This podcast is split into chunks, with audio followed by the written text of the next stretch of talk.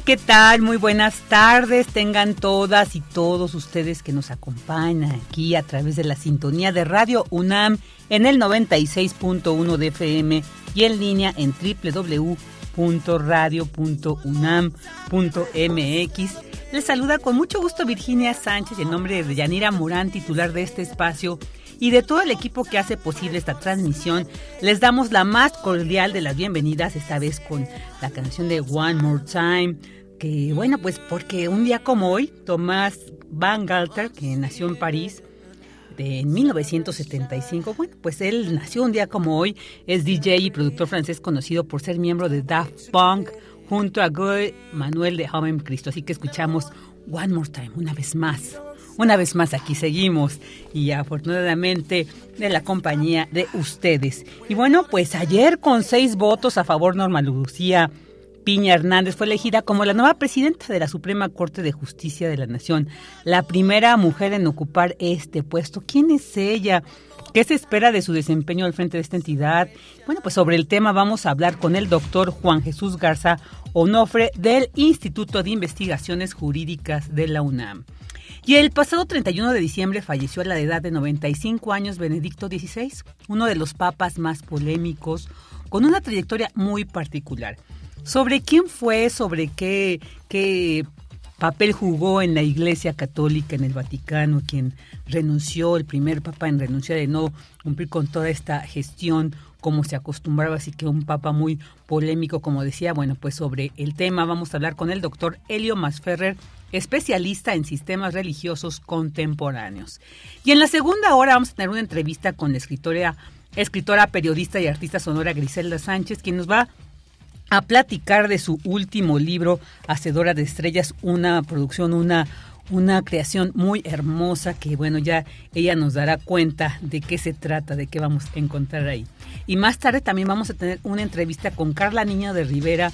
Ella es la curadora de la exposición Simbra Geometría de la Plástica Integral que se encuentra en el Museo Diego Rivera Anahuacalilla. Nos va a dar también los detalles de cuánto dura esta exposición y de qué se trata. Y bueno, también como todos los martes vamos a tener la sección de poetas errantes y la sección a la orilla de la tarde con Alejandro Toledo, quien nos va a hablar de la narradora uruguaya Armonía Somers. Así que quédese con nosotros durante las próximas dos horas aquí en Prisma RU, donde relatamos al mundo.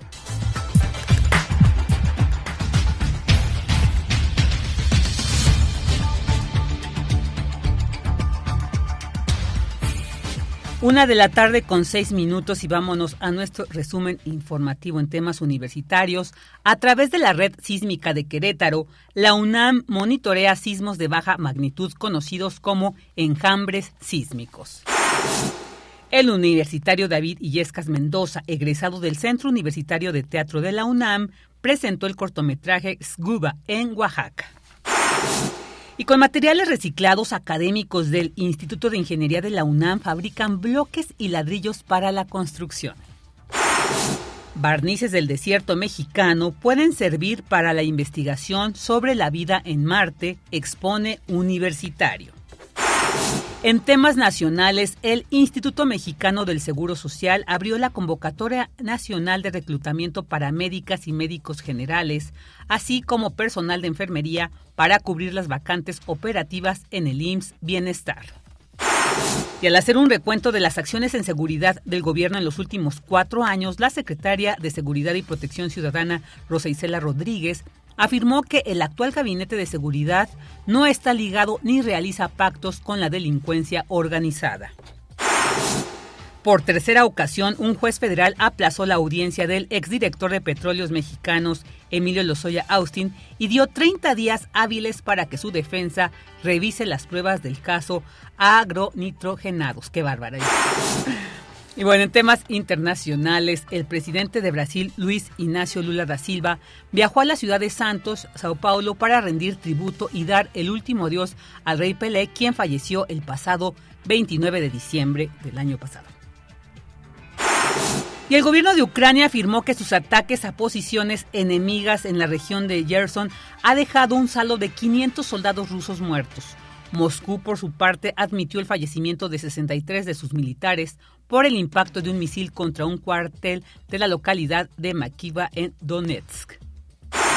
La Unión Europea anunció que el 3 de febrero celebrará una cumbre bilateral con Ucrania para debatir sobre la ayuda militar.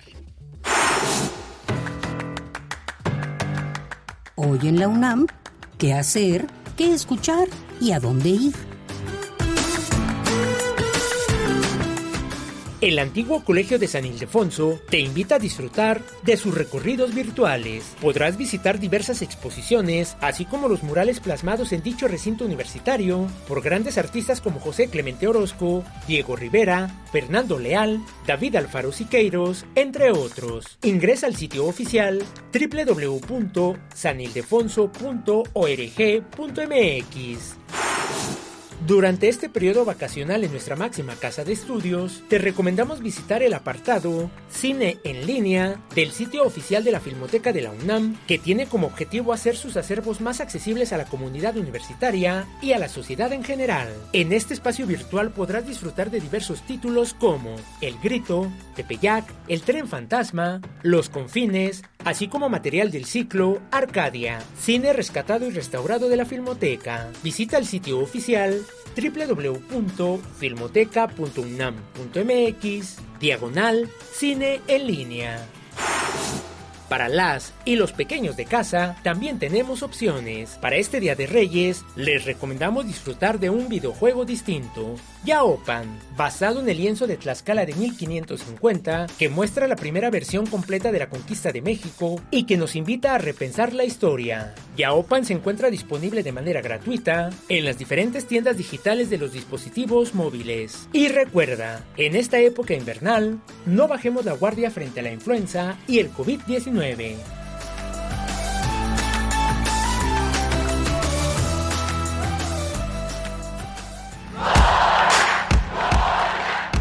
Campus RU.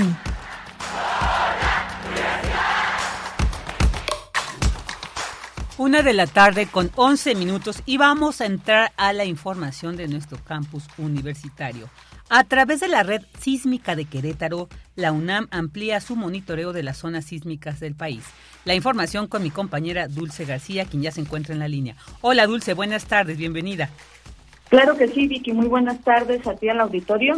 Vicky, con el fin de monitorear y estudiar el fenómeno sísmico en la zona centro y norte del país, la UNAM, a través del Centro de Geociencias ubicado en el campus Curiquilla, estableció la red sísmica permanente de Querétaro Esta red Vicky ayudará a caracterizar, como ya lo comentabas tú en un inicio, principalmente los sismos de esa entidad, pero también tiene la capacidad para registrar temblores de Veracruz, Nuevo León, Aguascalientes, Hidalgo, San Luis Potosí y el Estado de México, siempre y cuando rebasen una magnitud de 4.5. La red está integrada por 10 estaciones de banda ancha y de periodo intermedio, las cuales detectan movimientos telúricos fuera del estado a partir de magnitud 4.5 en el país y 5.5 a nivel global. Asimismo, con 20 acelerómetros de bajo costo, se podrán caracterizar los movimientos del terreno, principalmente en zonas urbanas causados por actividades humanas como el tráfico, y el impacto de importantes fuentes de energía. Con la red de Querétaro Vicky también se busca mejorar la información hacia la población en general, desplegar instrumentos en escuelas, divulgar la importancia y el del impacto del estudio de la sismicidad en México, entre otros aspectos, según lo ha informado el doctor Víctor Hugo Márquez Ramírez, quien es coordinador de esta red. Y bueno, a su vez, el investigador Juan Martín Gómez González Subraya que es necesario establecer un mayor número de redes y estaciones de monitoreo sísmico en México, pues las que hay son insuficientes y tiembla en 90 o 95% del territorio nacional, pues como ya es muy común para, para nosotros, por ejemplo, aquí en la Ciudad de México. Esta es la información, Vicky. Muchas gracias, Dulce. Buenas tardes. Gracias a ti, muy buenas tardes. Información muy relevante, sobre todo para estas zonas, tan, zonas sísmicas que siempre nos sorprenden. Es muy importante tener pues esta red porque precisamente nos permite tener más certezas, más información, sobre todo, bueno, no certezas porque los sismos pues no se pueden predecir como nos han dicho los especialistas, pero siempre muy importante que se vaya adelantando la tecnología para estos casos. Ahora nos vamos con esta información. Universitario presentó el cortometraje Exguba la información con mi compañera Cristina Godínez. Buenas tardes, Vicky. Un saludo para ti y para el auditorio de Prisma RU. En la Sierra Norte de Oaxaca fue el debut del alumno egresado del Centro Universitario de Teatro de la UNAM, David Illescas Mendoza, como director cinematográfico, luego de haber obtenido el premio Ariel en la categoría a Mejor Actuación Masculina en 2021. David Illescas nos comenta que el filme trata de la historia de dos niños amigos. Escuchemos. La historia de dos niños que uno de ellos niega su identidad como zapoteco y el otro que lo acepta, ama, ama su cultura, pero tiene que emigrar a los Estados Unidos con sus padres. Entonces tiene que dejar todo atrás el cortometraje fue filmado en San Juan Tabaa, distrito de Villa Alta, en la Sierra Norte de Oaxaca, y en él actúan sus habitantes. Creo que ese es el objetivo de dar a conocer nuestra cultura, nuestra cosmogonía, nuestras tradiciones al mundo. Y creo que este, eh, eso para mí me llena de orgullo eh, que otros países vean qué es lo que se está haciendo en San Juan Taba y qué es lo que se está impulsando, cómo vive la gente. Este que es el primer trabajo del ex becario del programa México Nación Multicultural de la UNAM, es apoyado con el estímulo a la creación audiovisual en México y Centroamérica para comunidades indígenas y afrodescendientes del Instituto Mexicano de Cinematografía. El objetivo de este cortometraje es el, el rescate de, de las historias de la tradición oral y también la, el pulsar la lengua materna, que es un, ahorita en las comunidades originarias se está perdiendo muchísimo con la tecnología, porque yo lo he comprobado, sé que en las comunidades ahorita niños que tienen cinco años ya no hablan el zapoteco y por más que sus papás les dicen, oye, tienes que hablar el zapoteco, no lo hablan. Vicky, el universitario, considera que el cine puede servir para salvaguardar e impulsar la lengua materna. Este es mi reporte. Buenas tardes. Buenas tardes, Cris. Muchas gracias.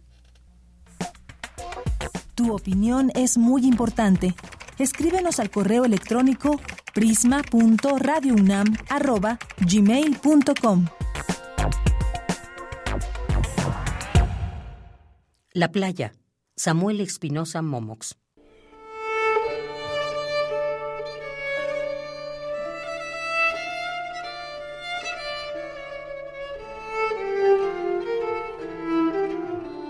Día de playa o día de mar, que no es lo mismo, porque la playa le carcome las entrañas al turista. le vende los castillos que fabrica en serie. Pero ante el mar, todos sucumben. Hasta la más amplia verdura de las eras queda corta, queda triste y sola e impasible, porque el mar a todos nos desnuda. Día de playa o día de mar, que no es lo mismo. Arranca las monedas, los minutos de las tardes sin deber hacer.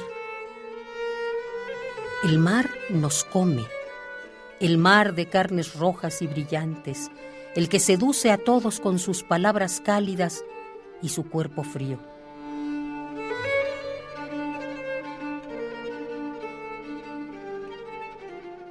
El mar que carcome las espaldas, el que baila con los viejos y arrulla a los niños, que se los lleva poco a poco más adentro hasta que se los traga. Día de playa o día de mar, que no es lo mismo, porque el mar a todos nos desnuda.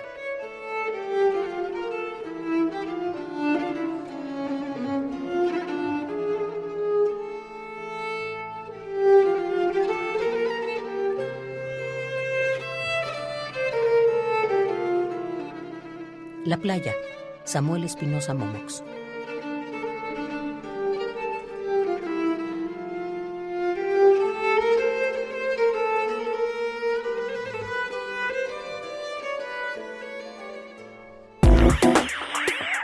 Queremos escuchar tu voz. Síguenos en nuestras redes sociales. En Facebook como Prisma RU y en Twitter como arroba PrismaRU. Una de la tarde con 18 minutos. Ay, me, perdón, es que estábamos aquí resolviendo una cuestión técnica que hizo que se me fuera la saliva y me diera e, e, esta a tos permítanme, por favor, porque ahorita vamos a entrar a una, a, una de las entrevistas eh, que habíamos anunciado porque, bueno, pues el 31 de diciembre eh, del año pasado, a los 95 años, falleció Benedicto XVI, eh, Joseph Ratzinger, nombre secular de Benedicto XVI.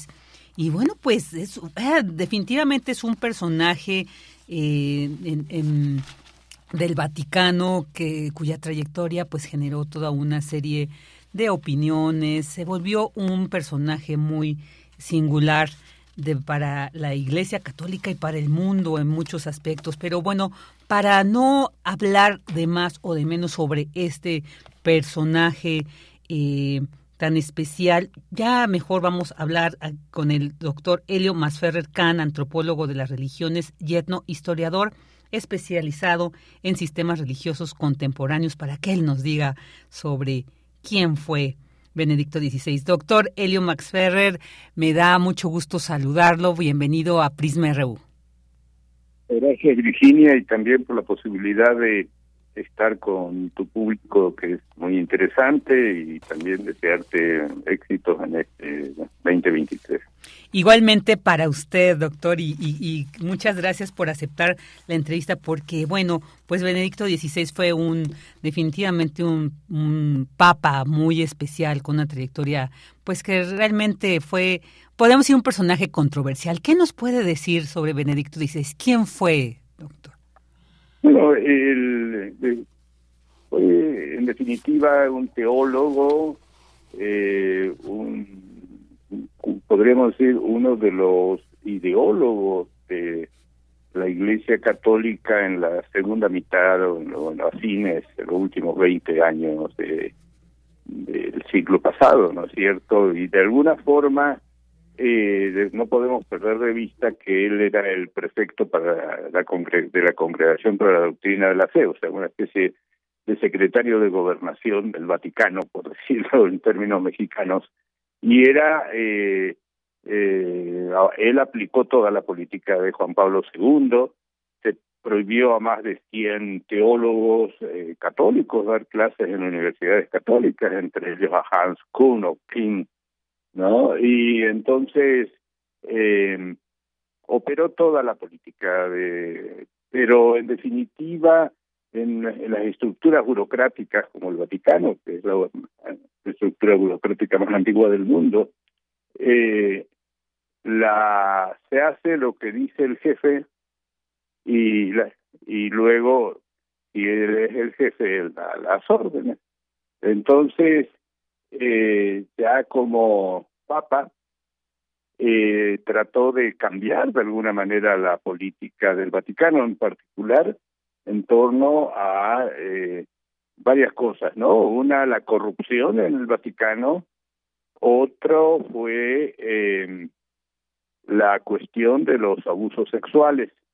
Eh, y llegó a la conclusión que no podía enfrentar la corrupción, que no podía enfrentar los abusos, hizo lo posible y llegó a la decisión importante de renunciar a, ser el pontífice y de alguna manera abrirle paso a, a Jorge Mario Bergoglio, Francisco, para que él, que había sido su contrincante, su oponente en la elección de Papa, eh, que viene del clero religioso, el caso de Francisco, eh, Ratzinger es diocesano, a poner orden en la Iglesia Católica y evidentemente podemos decir que los primeros años de Francisco fue eh, fueron con la asesoría de Benedicto. O sea, eh, creo que es una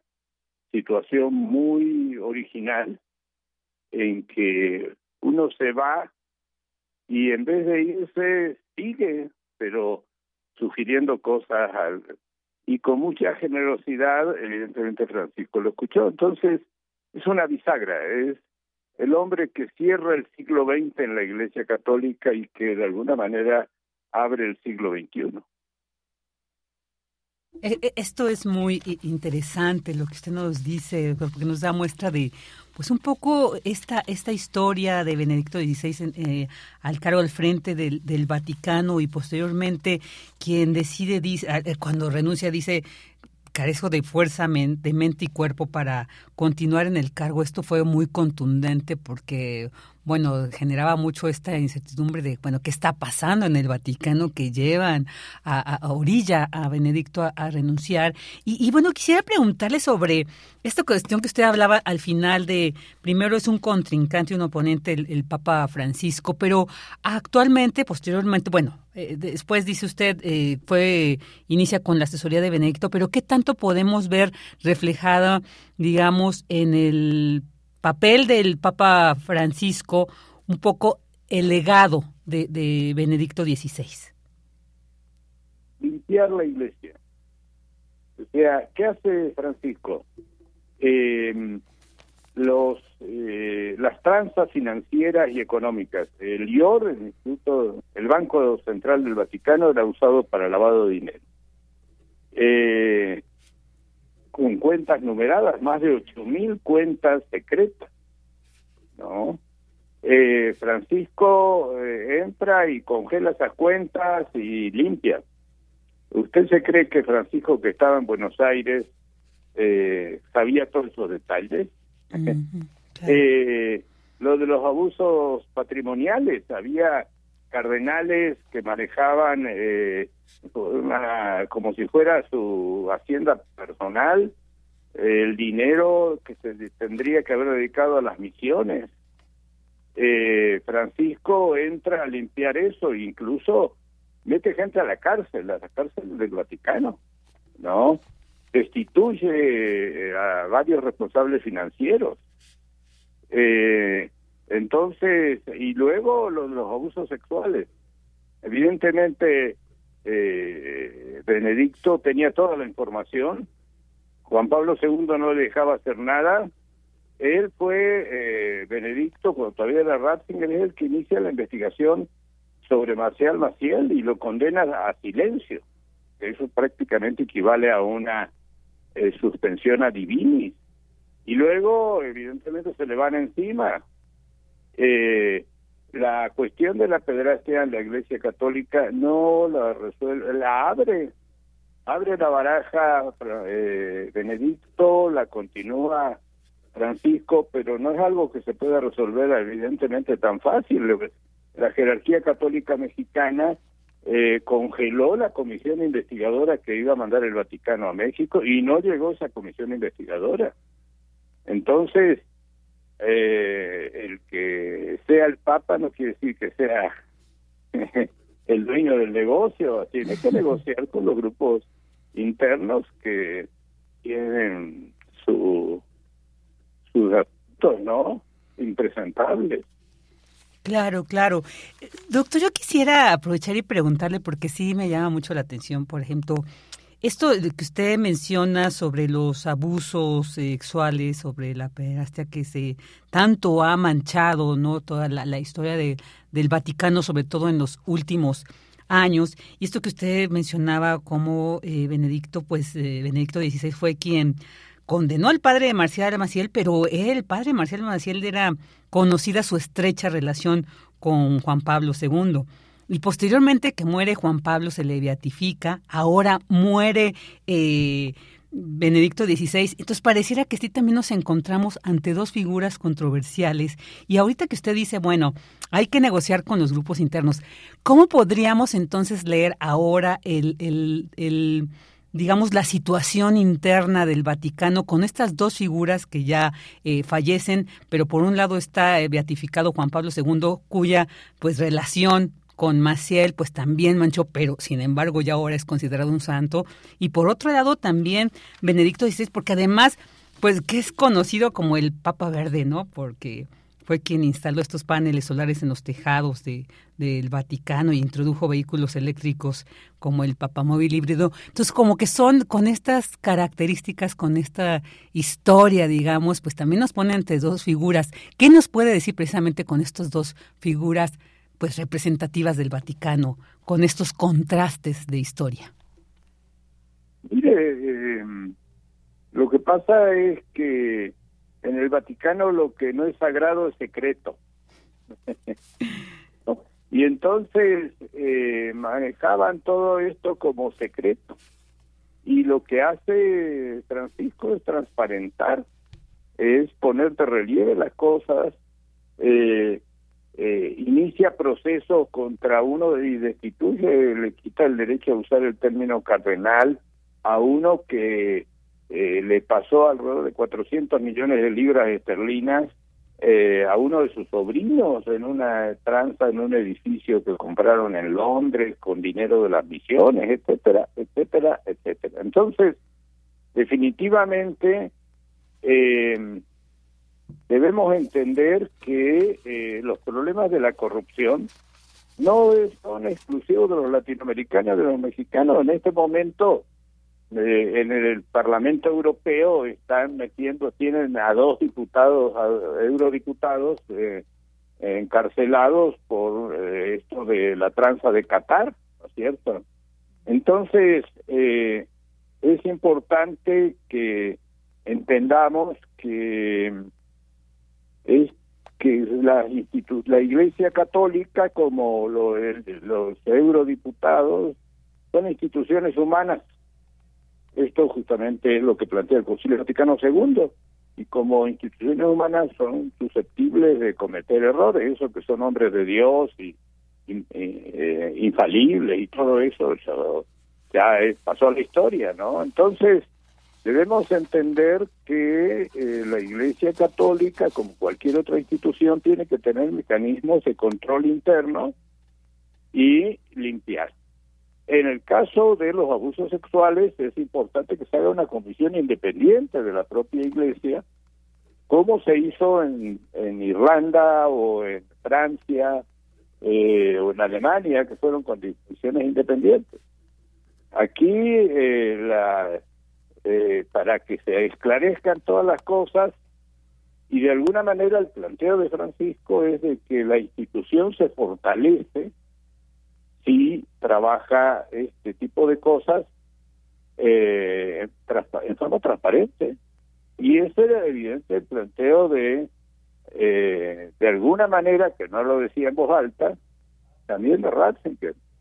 Entonces, cuando él ve que ya no puede, eh, de alguna manera, en el cónclave que lo designan a Ratzinger, Papa, eh, el, segundo, el oponente de Ratzinger, era Francisco. Y finalmente, al ver Francisco que no puede conseguir los votos suficientes, pues necesitan dos tercios, mayoría calificada. Entonces renuncia a ser candidato y apoya a Ratzinger. Eh, evidentemente eran dos proyectos distintos. Entonces, Ratzinger tiene la, podríamos decir, la calidad de entender que su pontificado no, no funciona y entonces renuncia y llama a Francisco, y de alguna manera hace lobby para que quede Francisco, no podemos ser ingenuos. Claro, claro, muy, muy, muy interesante esta relación. Y bueno, doctor, pues ya para finalizar, desde... Sí, sí, sí, adelante. Tips de lo que son los misterios secretos y vericuetos de, del Vaticano, porque Francisco estaba en Buenos Aires, eh, o sea, muy alejado de la grilla interna, y en cambio, eh, y es Ratzinger el que le da los tips. Claro. Doctor, ¿y qué nos puede decir también de la, de la faceta como escritor de, de, de Benedicto XVI? O sea, ¿qué, ¿qué podríamos encontrar en este legado también literario que nos deja? ¿Algún libro que, que nos refleje o al que nos podamos acercar para conocer precisamente la talla de este personaje? Hay muchas cosas. Mire, hay un, eh, autor, eh, Fratini, eh, que trabaja mucha información sobre el Vaticano, tiene varios libros. Eh, hay también hay otro libro sobre las finanzas del Vaticano, etcétera. Eh, estoy queriendo recordar el autor es norteamericano. Eh, realmente es un tema eh, que ha sido trabajado por varios autores, pero Fratini quizás sea un autor que pueda, está, es disponible en castellano, se vende en las librerías, etcétera, ¿no? Claro, claro. Sí, me referimos sobre todo un poco más a lo que escribió eh, Ratzinger, así que, que era esto, pero... Eh, eh, sobre Ratzinger, ahí lo mejor es ver eh, Ratzinger, ¿no? a él directamente, sí, claro. Eh, tiene varios eh, libros muy concretos. Ahora, debemos entender que a Ratzinger eh, es un autor, también tiene algunas declaraciones que cuestionan de alguna manera el Vaticano II. Por ejemplo, cuando saca un documento Domino Jesús, que prácticamente está diciendo que fuera de la Iglesia Católica no hay salvación, mientras que el Concilio Vaticano II dice que la salvación puede darse en otras religiones, incluso no cristianas, e incluso en los no creyentes que depende del comportamiento directo, de, concreto de las personas y no de estar o no dentro de una propuesta religiosa. Eh, el Vaticano II también quita el estigma a los judíos, a los comunistas y eh, a la masonería. Entonces hay todo un, un conjunto de cambios que Ratzinger no quiere eh, hacer mucho. Incluso cuando Ratzinger se lanza contra los musulmanes, descalificando a los musulmanes en bloque. Cuando el Vaticano II plantea el diálogo de las religiones, ¿qué hace Francisco? Se va a Irak, a Kazajstán, ¿no? que son países de mayoría musulmana, a hacer un diálogo con las otras religiones en función de la paz, de intereses comunes. Entonces, eh, eh debemos, eh, eh, de alguna forma, no es tanto el libro que escribe, porque es un texto muy cuidado, sino eh, cuando entra ya a decir cosas. Claro, claro. Ay, pues maravilloso todo lo que nos ha compartido doctor Helio Masferre para conocer más sobre Benedicto XVI. Bueno, además 95 años, todo, toda una vida. Pues le mandamos un fuerte abrazo, doctor Helio. Muchas gracias por haber estado aquí con nosotros. Un tema muy interesante y seguramente pues que se abre, se abre la, la, la incógnita, se abren también muchas dudas, muchas cuestiones que saber sobre el tema. Y bueno, pues posteriormente, por supuesto que queremos tener la fortuna de seguir contando con su análisis y aportaciones, doctor. Un abrazo para usted y muchas gracias. Igualmente, Virginia, eh, feliz año y también feliz año para todos los radioescuchas de Radio Educación que nos están acompañando. Muchas gracias, muchas gracias, doctor. El doctor Helio Mansferrerca, antropólogo de las religiones y etnohistoriador, además especializado en sistemas religiosos contemporáneos. Tu opinión es muy importante. Escríbenos al correo electrónico prisma.radiounam@gmail.com.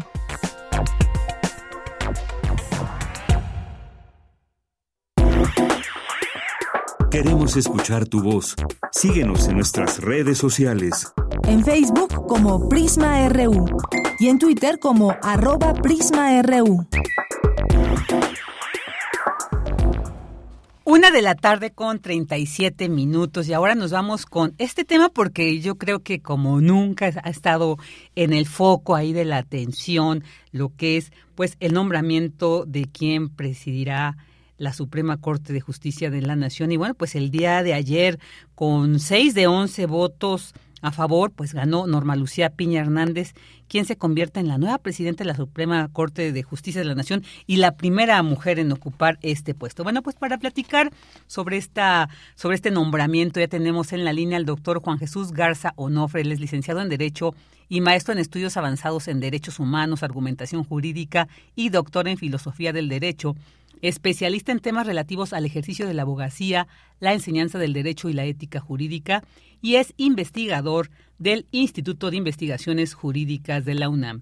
Doctor Juan Jesús Garza, muy buenas tardes, gracias por estar aquí con nosotros en Prisma RU, bienvenido.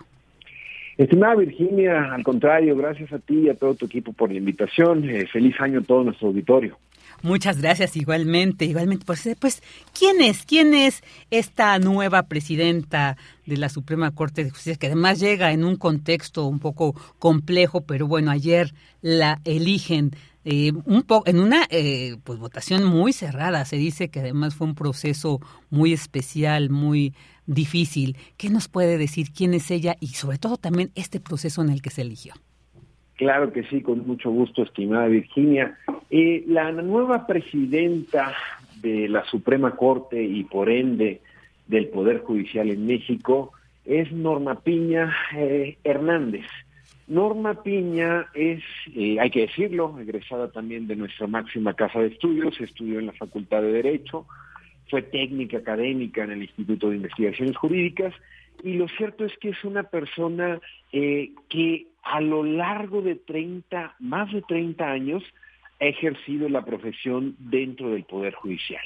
Es una de las personas más íntegras que tiene la Suprema Corte. De verdad que lo que pasó ayer, como bien lo dices y bien lo recalcas, en una de las elecciones no solamente el que más habían importado en la historia contemporánea de, de México, de nuestra democracia, sino también que fue una elección que tuvo marcada pues por varios escándalos, también de unas acusaciones eh, de plagio respecto a otra ministra y de cierta eh, interferencia de algunos otros actores políticos. Entonces el mensaje que el día de ayer toman en Pino Suárez número 2, que es el edificio principal donde está la Suprema Corte de Justicia de la Nación, me parece que es un muy buen mensaje, es un buen, muy buen mensaje porque alejados los ministros y las ministras que eligieron alejados, por así decirlo, de la estridencia, de, la polémica, incluso de, la grilla, pues al final se decantaron por elegir un perfil bastante, bastante sólido en lo técnico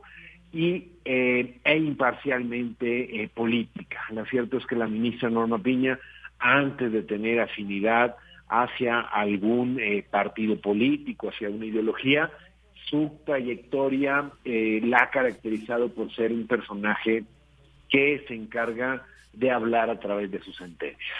No suele eh, estar en una, eh, por así decirlo, en una presencia mediática, es un perfil discreto, es un perfil de toda la vida del Poder Judicial y en definitiva creo que son buenas noticias para una Suprema Corte que en los últimos tiempos se había visto inmiscuida en distintos escándalos. Claro, sí, entonces toda una trayectoria de Norma Lucía Piña que hay que atender, que hay que reconocer además.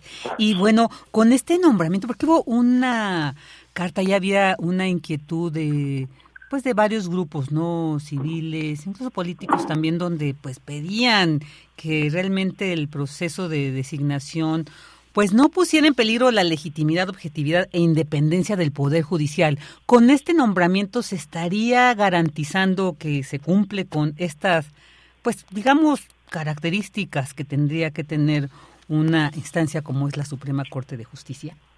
Es una, es una muy buena pregunta, estimada Virginia, porque creo que, en efecto hubo, consignas eh, a lo largo de las últimas semanas de distintos grupos y actores políticos pero lo cierto es que eh, eh, la importancia de la Suprema Corte, de la presidencia de la Suprema Corte, radica preponderantemente en ser un cuerpo colegiado. Si bien en efecto la decisión de ayer de Norma Lucía Piña es una gran noticia y es, es una buena oportunidad para replantear algunos temas que han estado pendientes en nuestro máximo tribunal, lo cierto es que, lo dijo en su discurso, y creo que eso es bastante sintomático, la presidencia de la Suprema Corte, antes que ser Norma Lucía Piña en lo individual, es una representación de las 11 personas que conforman el Pleno. Quizá a lo largo de los últimos cuatro años, habrá que decirlo, la presidencia de eh, Arturo Saldívar como el ex ministro eh, presidente sí fue bastante personalizada, sí se enfocó mucho en tomar decisiones que no estuvieran consensuadas o que no tuvieran eh, esa, ese ánimo eh, dialógico entre quienes conforman la Suprema Corte. En tal sentido, creo que con, eh, con este perfil que ahora llega, que ella lo dijo, ella, ella busca que haya consenso, que haya que haya buenas dinámicas al interior de la Suprema Corte, creo que en efecto es una muy buena señal no solamente para, para el Poder Judicial, sino para la democracia en, México. Ojalá, ojalá que a pesar que, como bien dices, fue una votación reñida, quedó 6 a 5 solo por un voto, ¿no? En el, en, el segundo lugar quedó el ministro eh, Alfredo Gutiérrez Ortiz Mena, pero que al final, una vez eh, que se reconoció eh, su triunfo, pues lo cierto es que sí vienen bastantes expectativas y bastantes esperanzas de que la Suprema Corte, pues entendamos antes que ser oposición, antes que tener un proyecto político, la Suprema Corte, como abogados que llevamos años, años estudiándolos en, en, en, esta universidad, la Suprema Corte es un contrapeso. La Suprema Corte es un órgano contramayoritario y al ser un órgano contramayoritario, ella no debe de estar involucrada en escándalos políticos, en tener una ideología a quien se debe la Suprema Corte de Justicia de la Nación es simple y sencillamente a la Constitución. Ya si cambian la Constitución, pues bueno, ya estará en su derecho la mayoría política del momento.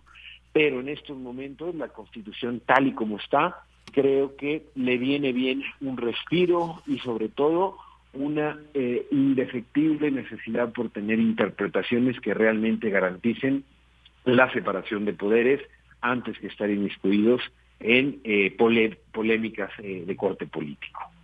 Claro, esto es lo que se espera. Y bueno, pues también se ha mencionado mucho con esta con este nombramiento el que sea la primera mujer en presidir esta corte en dos siglos. Ella de hecho decía, se rompió el techo de cristal y la tendencia patriarcal.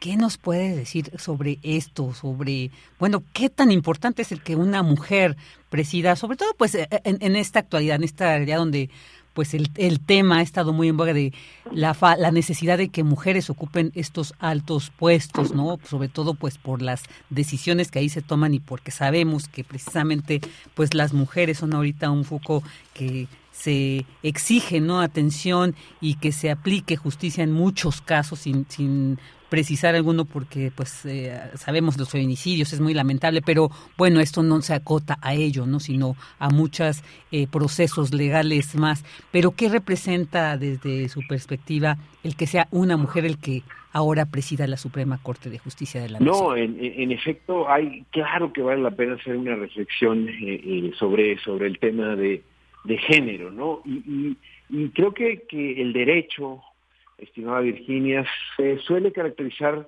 eh, por ser un ámbito masculinizado, ¿no?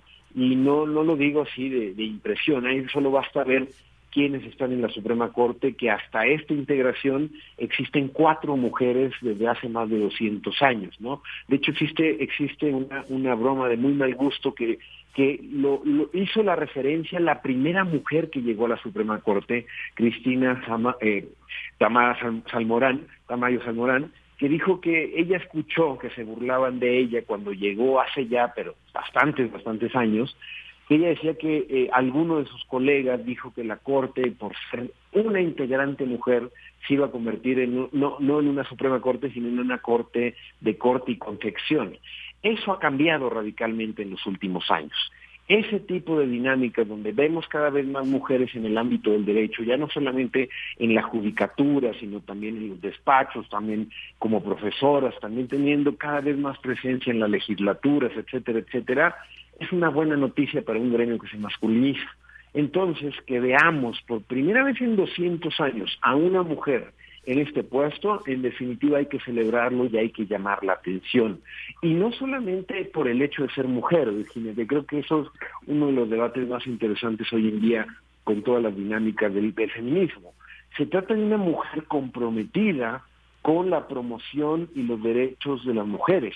Norma Piña sí algo, y creo que por eso ha gustado mucho su perfil a cualquier grupo político, ha habido mensajes tanto del oficialismo como de la oposición, Claudia Sheinbaum hace algunos minutos también eh, eh, tuiteó al respecto, es una mujer que realmente ha estado del lado de las causas del feminismo, no es una improvisada, no es una persona que eh, se suba a estas modas, la ministra Piña, pues ella misma le ha tocado vivir como dijimos, en 30 años siendo una de las primeras juezas penales en este, en este país, pues en definitiva creo que tiene una dimensión muchísima más amplia de los movimientos feministas, de los concursos paritarios, solo para mujeres, solo para juezas, para que alcancen finalmente una posición.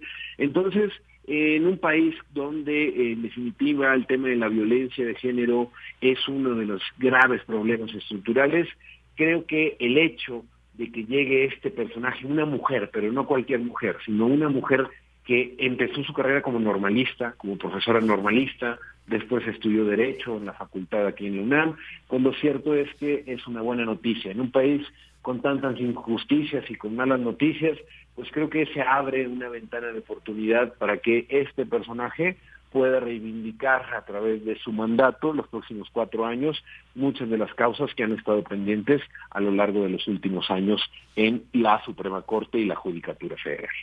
Así es muy importante esto que nos dice, pues a ver, ver este desempeño. Y también me llama mucha atención porque también sí genera un poco de, bueno, de inquietud, porque se lee ahí en algunos, eh, en algunos medios, algunos comentarios, el que se decía que, bueno, ella fue quien estuvo, votaba en contra o en desacuerdo con algunas de las propuestas del partido ahorita en el poder de Morena. Entonces generaba un poco de incertidumbre de qué va a pasar, porque también pareciera que esto responde a esta política del gobierno de la 4T de impulsar, ¿no? El que sean mujeres quienes ocupen estos puestos clave, pero entonces pareciera que nos encontramos con esta duda de qué va a pasar con ella y sobre todo con esto que decían es que no votó así como era algunos de la, otra candidata que también estaba ahí.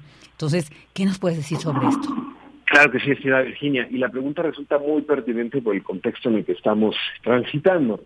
Pero lo cierto es que si algo tiene Norma Piña, es, es la mujer con mayor antigüedad en la Corte, a diferencia de sus colegas, es una persona que por decirlo pronto se ha caracterizado por su congruencia. No es que vote a favor o en contra de un partido político, si bien claramente ha habido ocasiones en donde no está de acuerdo en alguna de las políticas públicas que más le han interesado al gobierno de Andrés Manuel López Obrador, lo cierto es que los jueces y las juezas hablan por sus sentencias y las sentencias de la ministra Piña suelen ser sentencias técnicamente muy sólidas, donde puedes no estar de acuerdo en lo político, en lo ideológico, pero al final del día, esto al final se termina convirtiendo en un ejercicio de argumentación jurídica, ¿no? La propia ministra estudió argumentación, ahí fue su maestría, y es una persona comprometida propiamente con los argumentos jurídicos. Creo que ha sabido separar muy bien el componente político del jurídico. En ese sentido, y por más que se identifique algunas juezas, algunos jueces con la cuarta transformación, cercanas, opositores, a mí me deja muy tranquilo una cuestión. Si queremos ver si realmente un juez está a favor o en contra de un partido político, leamos su sentencia. Si sus sentencias no son convincentes, si sus sentencias son flojas, si son más bien políticas antes que jurídicas, tendremos que prender las alarmas. El caso de Norma Piña, desde que fue nombrada, porque también fue una de las críticas que fue nombrada por Enrique, en el sexenio de Enrique Peña Nieto y demás tal, yo creo que desde las primeras veces que Norma Piña sentenció, no responde propiamente a una lógica gubernamental, sino una lógica de respetar la Constitución. Ojalá, ojalá tuviéramos más perfiles como ella en la Suprema Corte, en nuestros jugadores, ojalá inspire su trabajo y lo vamos a ver, Virginia. Yo me atrevo, me atrevo a decir que su, su, su perfil es discreto. Vamos a ver no una corte inactiva, sino una corte que se ponga a hacer algo que durante los últimos cuatro años fue muy criticado, que es esta presencia en TikTok, es estos en Twitter, haciendo mucha estridencia. Creo que el perfil de Norma Piña y que por algo no, no, ayer fue una, una relativa sorpresa, no muchos nos esperaban su, su triunfo. Creo que de verdad es una buena señal. la analogía que me gusta hacer, mi estimada, y quizá con esto vale la pena cerrar la, la reflexión, es en el árbitro, ¿no? A nadie nos gusta un árbitro que llame la atención, que se robe el encuentro, que saque tarjetas, que manche el partido de los jugadores. Ese debe ser el rol de nuestra Suprema Corte. Antes que un rol de la Suprema Corte de estar a favor o en contra de un proyecto político, no hay que olvidar que el poder acaba. El poder está limitado por el derecho. El derecho es lo único que puede poner barreras al poder y en ese sentido el derecho no actúa por sí solo. El derecho actúa a través de sus operadores que son los jueces constitucionales, la judicatura, la Suprema Corte, el Tribunal Electoral. Por eso es importantísimo que las personas que ocupen estos lugares sean personas de las cuales no podamos dudar de su capacidad técnica y sobre todo de su solvencia ética. Por eso, en definitiva, yo celebro, celebramos desde, cada una de nuestras trincheras el nombramiento de la primera mujer en la historia que va a presidir el Poder Judicial y no solo eso, sino de una mujer que se llama Norma Lucía Piña Hernández.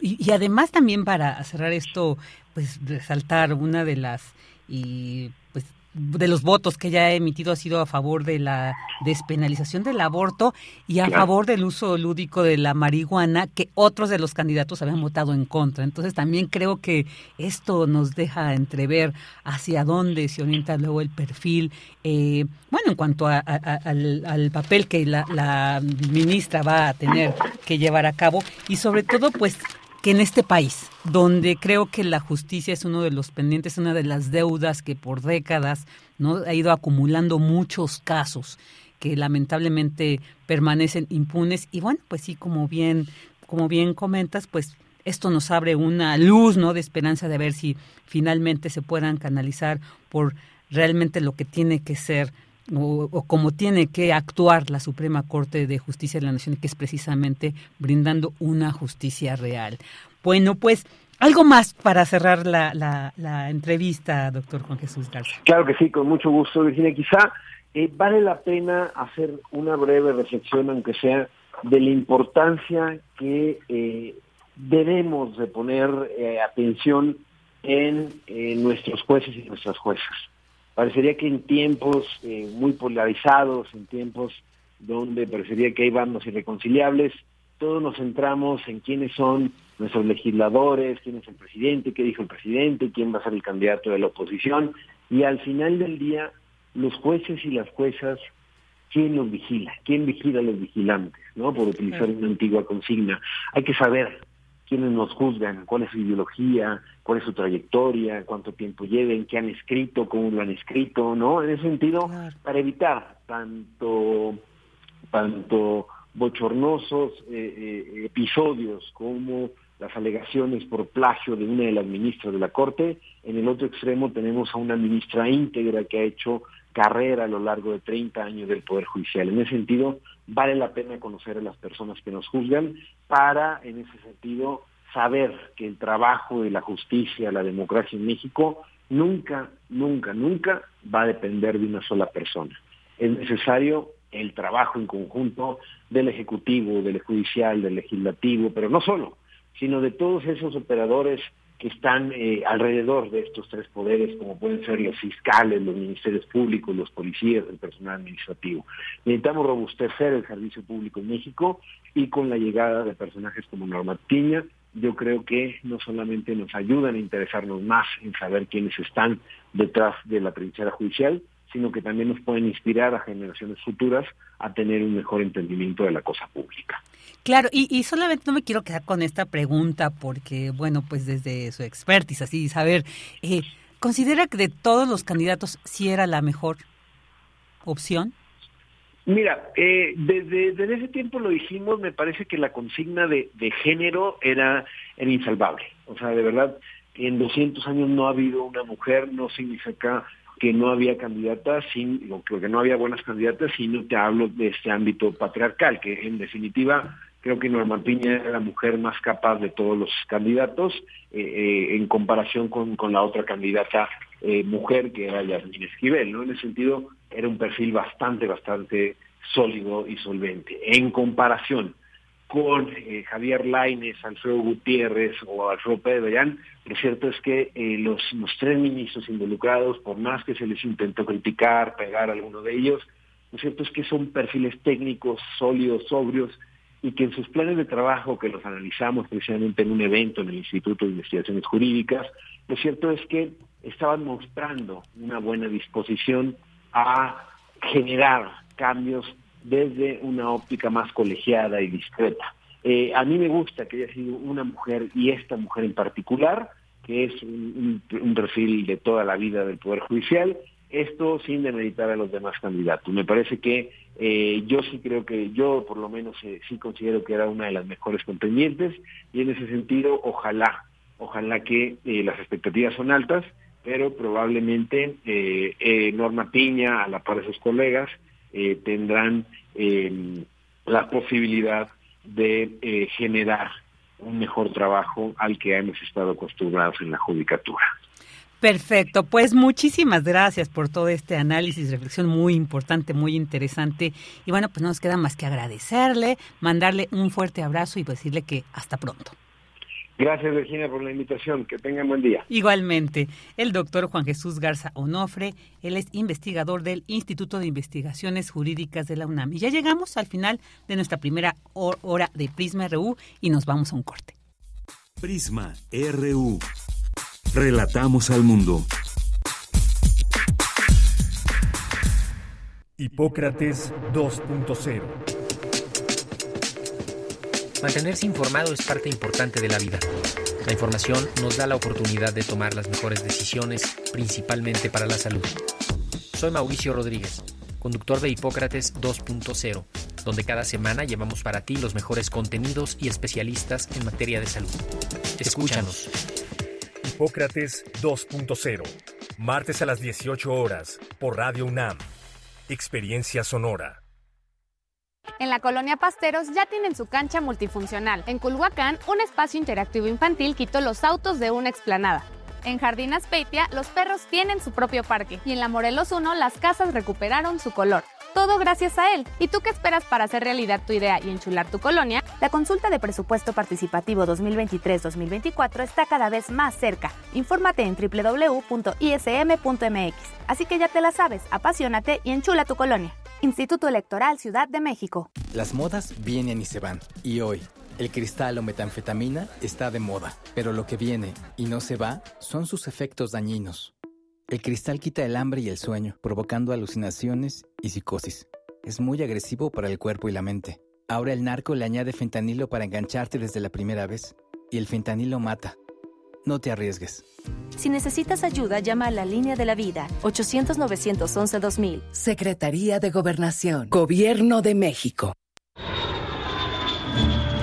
46 emisoras de 17 países de Europa, América y África. Esa es la red de Mundofonías. Música para descubrir el mundo. Todos los sábados a las 18 horas por el 96.1 de FM. Radio UNAM. Experiencia sonora. Lo social, lo político, lo económico, lo cultural son fenómenos que nos competen a todas y a todos. Nada debe sernos impuesto, porque tenemos una voz, una opinión, tenemos derecho a debate. Analiza lo que sucede en la sociedad en compañía de universitarios, juristas, especialistas y activistas. Con Diego Guerrero, los martes a las 16 horas por Radio UNAM. Experiencia sonora. Queremos escuchar tu voz. Síguenos en nuestras redes sociales. En Facebook como Prisma RU y en Twitter como arroba PrismaRU.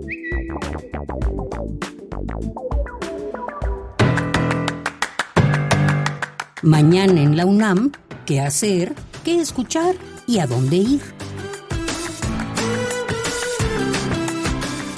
Mañana miércoles 4 de enero cierra la convocatoria del reto estudiantil para la sustentabilidad 2023 y nos vemos para el bien común programa intensivo de formación práctica para que la comunidad estudiantil universitaria se involucre en el diseño y puesta en marcha de innovaciones sustentables en sus respectivos centros educativos. Algunas de las actividades que se realizarán durante el reto serán guiadas y otras autónomas, con el objetivo de desarrollar un proyecto sustentable de mejoramiento de algún espacio específico dentro de Ciudad Universitaria. Podrán participar estudiantes de la UNAM a nivel licenciatura, quienes deberán contar con tiempo completo para participar en el desarrollo de su proyecto del 12 al 27 de enero de 2023. Si deseas conocer más acerca de esta convocatoria, puedes consultar el sitio oficial y las redes sociales de la COUS UNAM para conmemorar el Día Mundial de la Educación Ambiental, que se celebra el 26 de enero de cada año, la Coordinación Universitaria para la Sustentabilidad y Tienda UNAM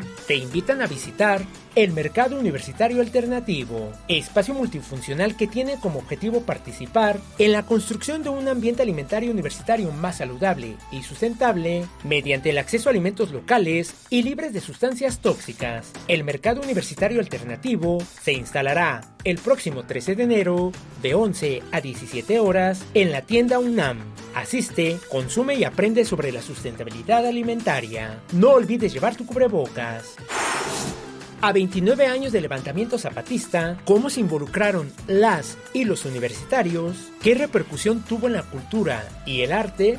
¿Qué impacto tuvieron las bandas de rock de aquella época en la visibilidad de dicho acontecimiento? Descúbrelo en el material audiovisual. ¿Qué sabemos del movimiento zapatista? Relato histórico de los músicos Alfonso Figueroa del grupo Santa Sabina, Armando Vega Gil y Francisco Barrios el Mastuerzo de Botellita de Jerez, quienes reconstruyen de qué manera el rock mexicano se unió al movimiento zapatista en los años 90. Además, Conoce la visión actual de dicho movimiento a través de la mirada de los estudiantes universitarios Octavio Cervantes, Sabina Portillo y Tabata Martínez. El material ¿Qué sabemos del movimiento zapatista? se encuentra disponible en las redes sociales de Cultura UNAM.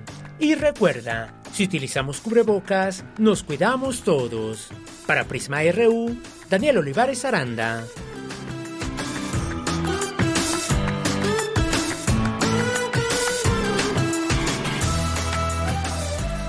Dos de la tarde con cinco minutos y ya estamos en la segunda hora de Prisma RU. Muchas gracias por seguirnos acompañando en esta sintonía radiofónica de Radio UNAM. Nos da mucho gusto ya empezando eh, la semana, de la primera semana del 2023. Así siempre es un gusto eh, eh, saber que nos acompañan, saber que nos escuchan, saber que opinan sobre pues los temas que les llevamos aquí de la mano de las y los especialistas como el día de hoy.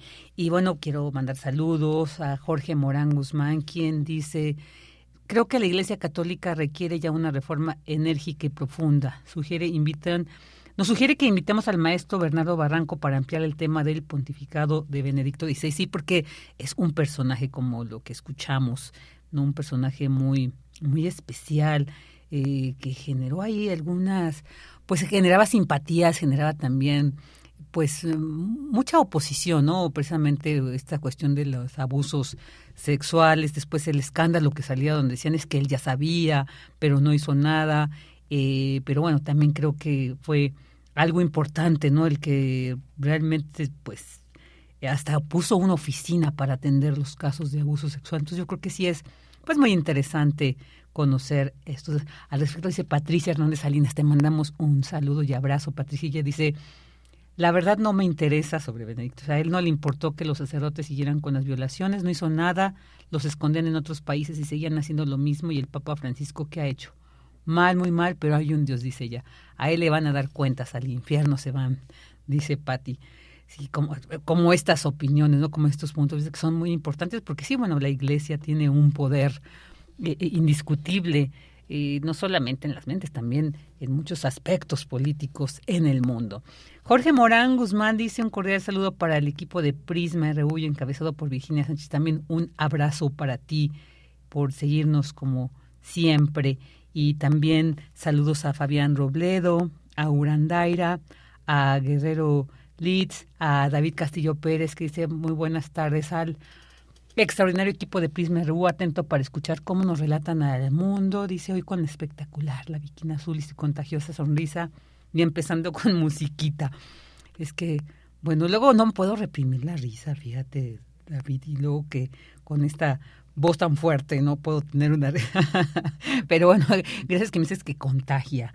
Eh, eh, y también, bueno, pues eh, saludos, saludos aquí sobre estas entrevistas. Oigan, ¿y, qué tal les pinta el año? Cuéntenos también, díganos cómo empezaron. Terminamos un poco difícil, por ejemplo, con nuestra querida Deyanira que regresó con ustedes, regresó a estos espacios, estos micrófonos, pues bueno, fue un gusto escucharla ya eh, bien, ya con salud y bueno, siempre esto es, es gratificante, pero bueno, cuéntenos ustedes qué tal, qué tal de salud, qué tal de, propósitos para este año, para este 2023, porque siempre empezamos, ¿no? Entonces siempre es importante anotarlos ahí para que no se, no se nos olviden y pues los cumplamos, porque si no, después se nos acumulan los deseos, pero las realidades se van alejando de los mismos, así que es muy importante. También platíquenos sobre qué temas les gustaría escuchar durante este año. Hay mucho el acontecer, la realidad es que realmente está conformada por múltiples temas, por múltiples situaciones, acontecimientos inesperados, como la muerte de Pelé, ¿no? El año pasado y que leíamos ahí, escuchábamos que Lula Silva fue a darle esta despedida tan importante, pues sí, uno de los futbolistas más importantes en la historia de este deporte, ¿no? Ahí pues se le pone a la par con Maradona como de los grandes, aunque ahora hay otros, yo no sé mucho de fútbol realmente, pero hasta para los que no sabemos de fútbol, estas figuras se vuelven muy representativas, muy importantes. Yo no dudo eso. Entonces ahora ya nos vamos, pues muchas gracias a quienes nos acompañan y nos hacen saber sus comentarios. Ahora ya nos vamos con esta nota. Especialista señala que los barnices del desierto mexicano pueden ser análogos a los de Marte. La información con mi compañera Cristina Godínez. Adelante, Cris. Buenas tardes, Vicky. Un saludo para ti y para el auditorio de Prisma RU. Algunas rocas en ambientes áridos o desérticos, sin importar su tamaño, tienen una especie de películas o recubrimiento, mejor conocido como barniz negro o rojo, los cuales pueden tener claves para la búsqueda de vida en Marte, expuso Pavel Ulianov Martínez Pabello, investigador postdoctoral del Instituto de Geología de la UNAM y quien se ha dado a la tarea de analizar estos recubrimientos que están formados 70% de arcilla y 30% de óxidos de hierro y manganeso, y que crecen de 1 a 40 micras cada mil años. Martínez Pabello señaló que la particularidad que tienen los barnices es que poseen altas concentraciones de manganeso, que es parte de algunas vías metabólicas de microorganismos y en todos los barnices que se han estudiado en la Tierra se han encontrado estructuras microbiológicas.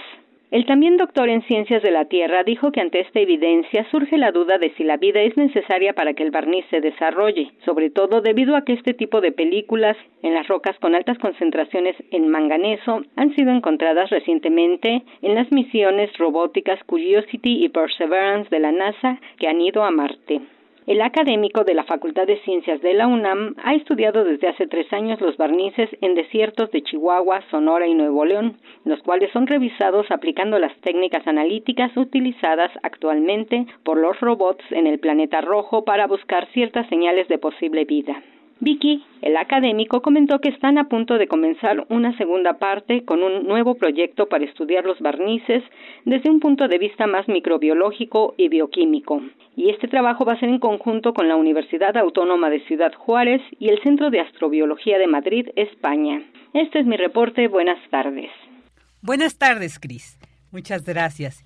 Y bueno, pues ahora nos vamos con esta otra información, con materiales reciclados. Académicos del Instituto de Ingeniería de la UNAM fabrican bloques y ladrillos para construcción.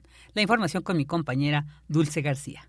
Vicky, muy buenas tardes a ti al auditorio de Prisma RU. Cada día se generan en la Ciudad de México aproximadamente 14 mil toneladas de residuos de construcción y demolición. De esta cantidad, únicamente mil toneladas se reciclan. Te platico un poco más o menos cuántas cantidades se generan. Tan solo en la alcaldía Miguel Hidalgo, por ejemplo, cada año se originan 400 mil toneladas de este tipo de residuos. En Álvaro Obregón, más de un millón y en Benito Juárez, más de 200 mil. Esto es un grave problema, según lo señala la doctora e investigadora del Instituto de Ingeniería de la UNAM, María Neftalí Rojas Valencia, quien a su vez ha comentado que también podría verse como una oportunidad para utilizar esos desechos como materia prima para elaborar productos útiles para las nuevas edificaciones. Pero bueno, para lograr ello hay que prestar atención, por ejemplo, a la manera en la que hasta ahora se están desechando esos desperdicios, pues a decir de la doctora y también experta en ingeniería ambiental, se depositan inadecuadamente en lugares incluso clandestinos a pesar de que la normativa lo prohíbe. Por esa causa se contaminan ríos,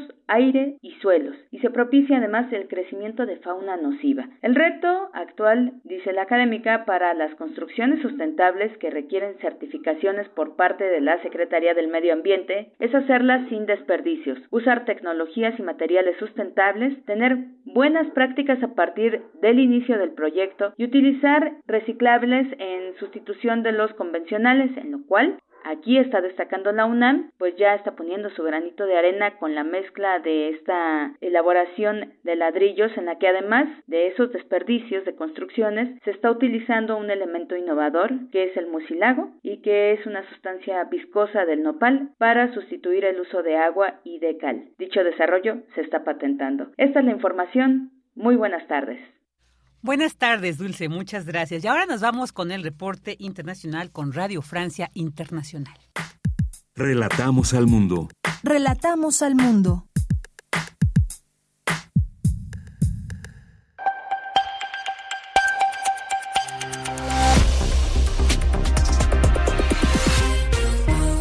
Bienvenidos a este flash informativo de Radio Francia Internacional. Arthur lo hace en los controles. Hoy es martes 3 de enero y así comenzamos con las noticias. Andreina Flores. Hace pocos minutos finalizó el velatorio público del rey del fútbol brasileño, Pelé. El presidente Lula da Silva asistió esta mañana al estadio de Vila Belmiro, donde el cuerpo del futbolista estuvo expuesto durante 24 horas para que sus seguidores pudieran rendirle homenaje. Los medios brasileños estiman que al menos 150 mil personas hicieron fila durante horas para despedirse de Pelé. Es el mejor jugador del mundo, el mejor de la historia. Por respeto a él estoy aquí. Es un privilegio, es un homenaje. Porque Pelé es el mejor jugador del siglo. Lo vi jugar desde que era niño. Y por eso estoy aquí, rindiéndole homenaje. Y también en el Vaticano, decenas de miles de católicos desfilaron este lunes ante el cuerpo de Benedicto XVI en el primer día de capilla ardiente instalada en la Basílica de San Pedro para despedir al Papa emérito fallecido el sábado a los 95 años. La fila para ver al pontífice sumó en su primer día unas 65 mil personas y el funeral oficial será este jueves, presidido por el Papa Francisco. En Reino Unido mueren entre 300 y 500 personas cada semana por las deficiencias, faltas de insumos y retrasos del sistema de salud, o al menos esas han sido las polémicas declaraciones del Real Colegio de Medicina de Urgencias, una institución no gubernamental que evalúa el estado de los servicios de emergencia del país. En Francia, a partir de este año 2023, los preservativos, tanto femeninos como masculinos, son gratuitos para los jóvenes menores de 26 años. Con esta medida, el gobierno francés busca luchar contra el recrudecimiento de las enfermedades de transmisión sexual. La decisión ha sido recibida positivamente. El ministro de Seguridad Nacional de Israel, Itamar Ben-Gvir, uno de los líderes de la extrema derecha, realizó una polémica visita a la explanada de las mezquitas, un lugar sagrado tanto para musulmanes como para judíos y al mismo tiempo terreno de conflicto en Jerusalén Este. El movimiento islamista Hamas ve esta visita como el preludio a una escalada en la región. Y la estrella del fútbol argentino, Lionel Messi, recién estrenado como campeón del mundo en Qatar, aterrizará pronto en París para su regreso al club Paris Saint-Germain, luego de celebrar su triunfo por todo lo alto en Argentina junto a la selección nacional. Decenas de seguidores se le esperan ya en el aeropuerto. Así terminamos este flash de Radio Francia Internacional.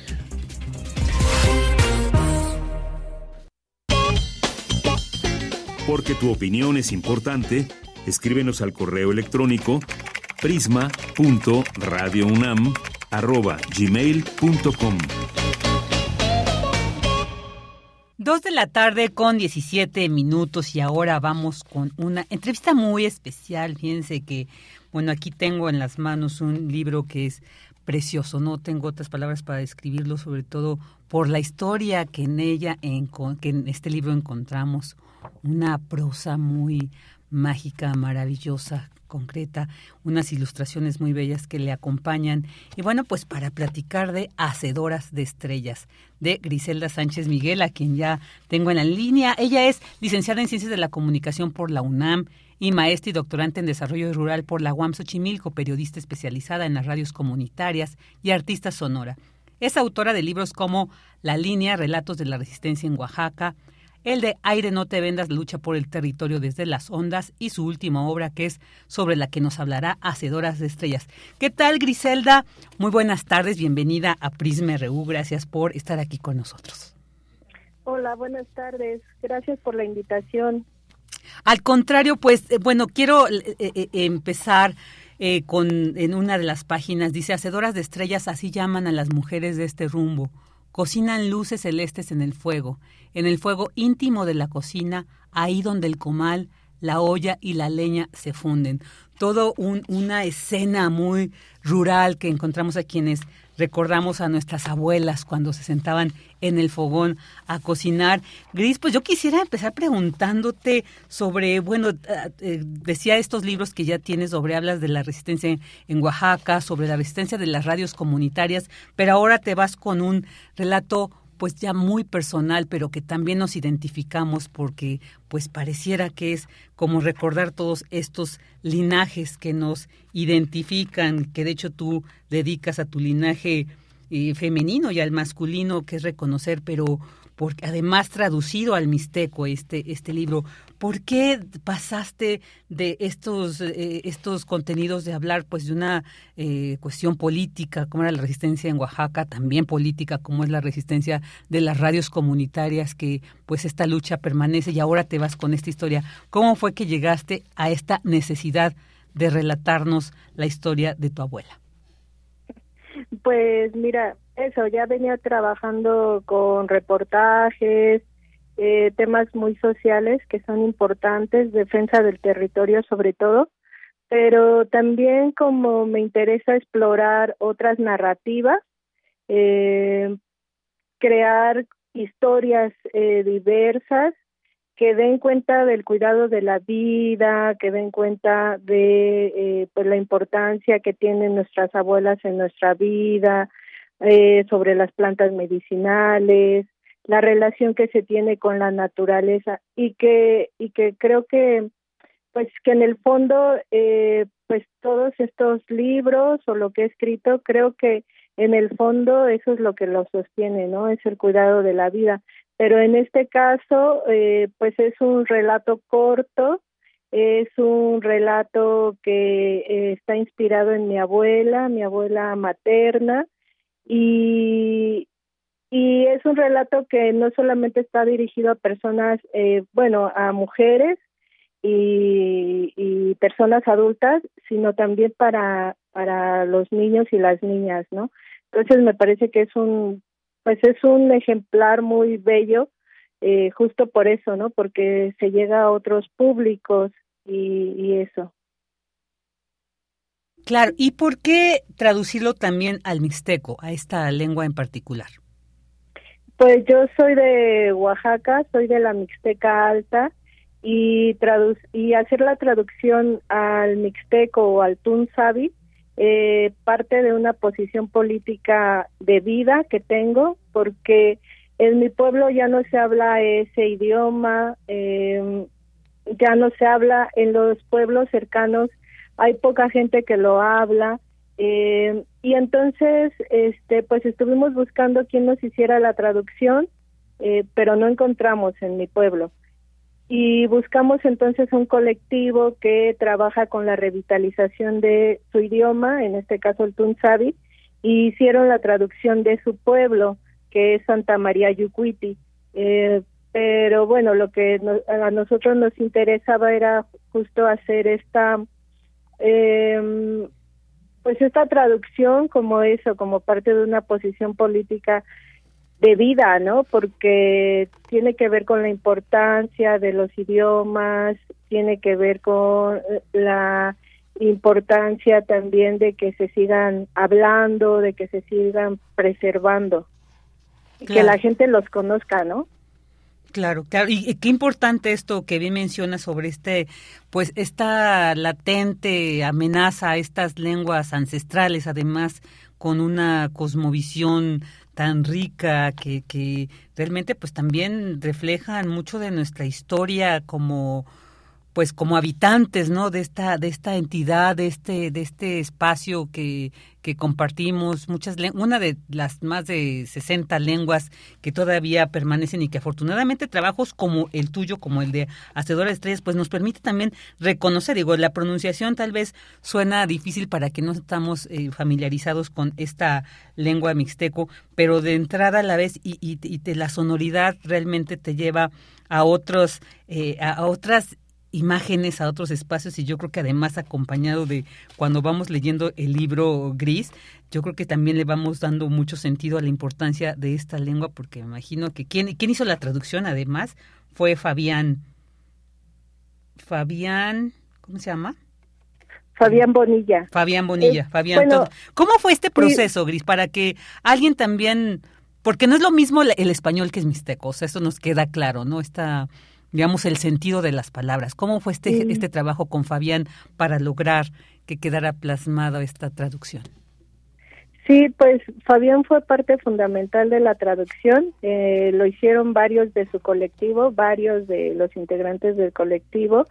Y eh, pues eso es distinto, ¿no? Como la lectura que se le pueda dar desde el Tun Sabi es muy distinta porque no hay no es una traducción literal obviamente y también le decía a Fabián afortunadamente verdad no es una traducción literal entre el español y el Tun Sabi y sobre todo los digamos los marcos de referencia de que se tienen con eh, pues con la vida no entonces o sea como las concepciones son muy distintas. Entonces de pronto hasta parece un libro muy distinto, ¿no? Porque algunas palabras, por ejemplo, hacedoras de estrellas en Tun Sabi sería, digamos así, como eh, sería paridoras de estrellas, mujeres que paren estrellas, ¿no?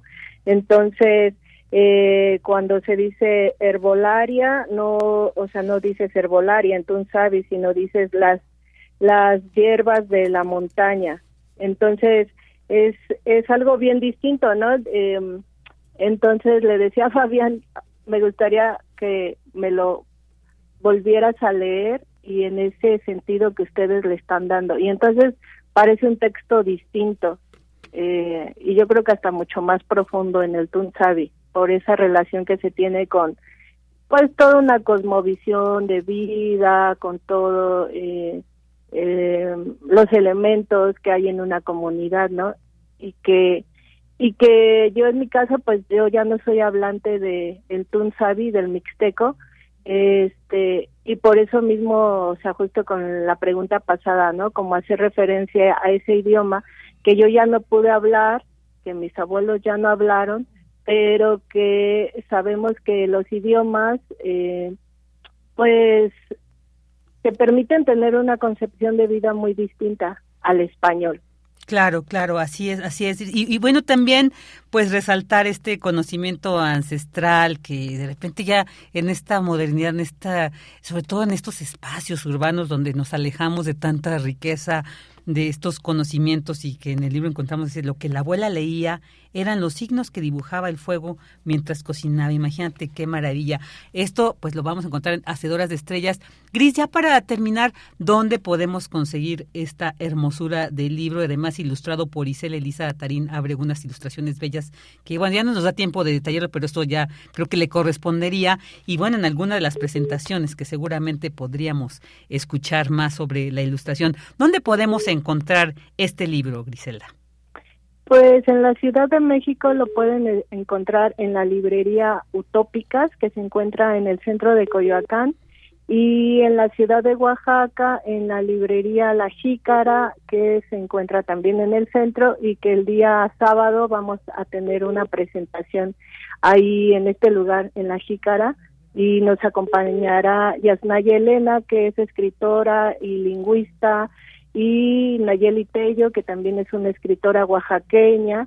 Eh, bueno, pues eso va a ser en La Jícara el sábado a las 7 de la noche y ahí es donde se puede encontrar el libro también. Claro, quienes estén en Oaxaca y bueno, van a tener esta suerte, pero también tienes programados algunas presentaciones aquí en la Ciudad de México que después, pues por supuesto que les compartiremos a nuestras y nuestros radioescuchas para que quienes vivan aquí en la ciudad tengan oportunidad de escuchar más sobre este libro, sobre esta bella creación de Griselda Sánchez. Y bueno, pues le estaremos compartiendo porque imagino que todavía no tienes fechas concretas, ¿verdad? Todavía no. Pero bueno, aquí nos comprometemos para que vamos a, compartirles cuando así se hagan estas presentaciones.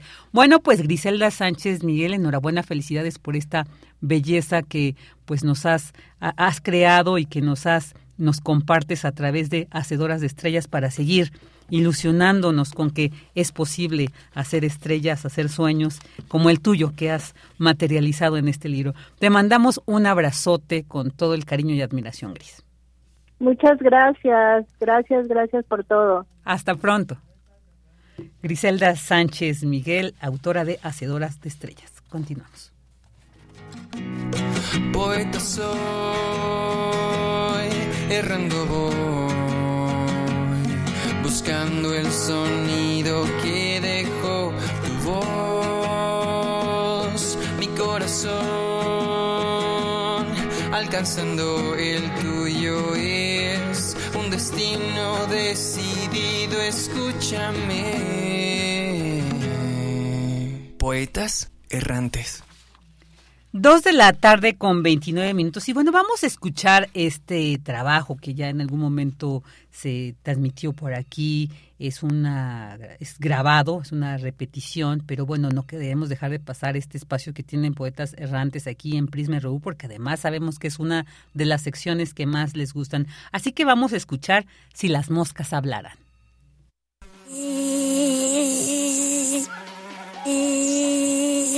Ay. Vaya fastidio.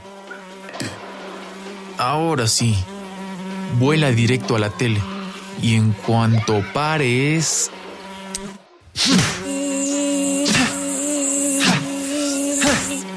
Espera, espera, espera. Espera. ¡Eh! Dios, estás hablando. Las cosas que una hace con tal de que no la maten. No, no, esto no es posible. Estaba en la sala viendo la tele y me quedé dormido. Sí, eso pasó. ¿Ya acabaste? Bien, ahora escúchame. No hay que odiar a las moscas.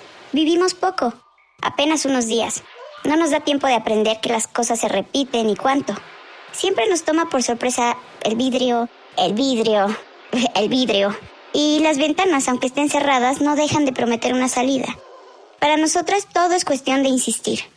¿De qué estás hablando? No cabe duda, son tan necios como nosotras, pero no lo ven.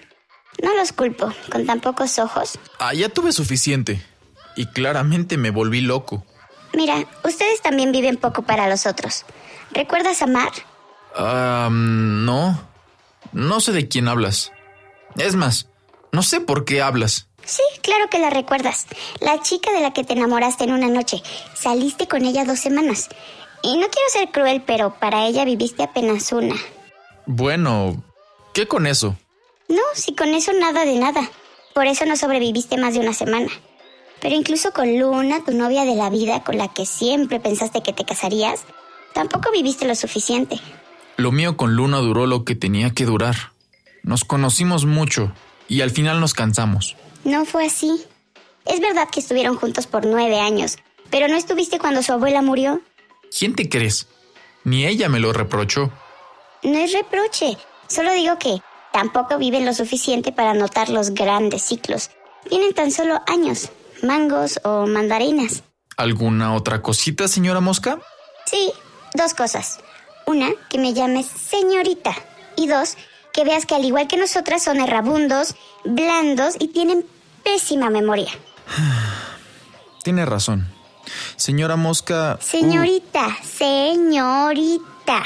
Aunque te tardes más. ¿Quién diría que una mosca vendría a decirme todo esto? ¿Y quién diría que los humanos, después de todo, escuchan? ¿Eh? Nada, ponle a Discovery que ya empieza el ballet Bolshoi de las aves de Nueva Guinea.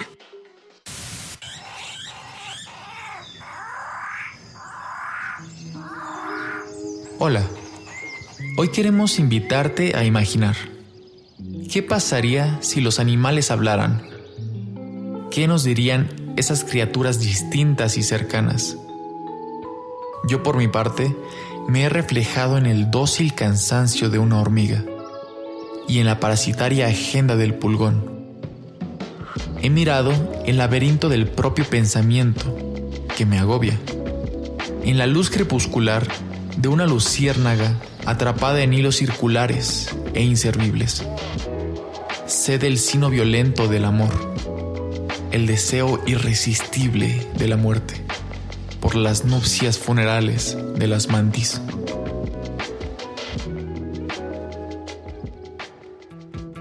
Esta es una producción de Poetas Errantes, unidos con la poesía y el corazón. Algo en ti me es muy familiar. Hay algo en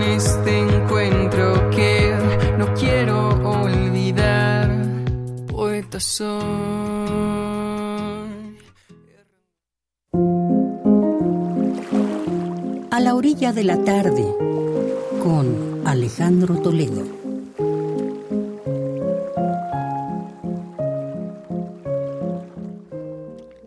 Dos de la tarde con 34 minutos y doy la bienvenida con mucho gusto, como siempre que me toca recibir a Alejandro Toledo aquí en a la orilla de la tarde. Hola Ale, ¿qué tal? Buenas tardes, feliz año. Todo lo Hola mejor. Virginia, ¿cómo estás? Feliz año igualmente.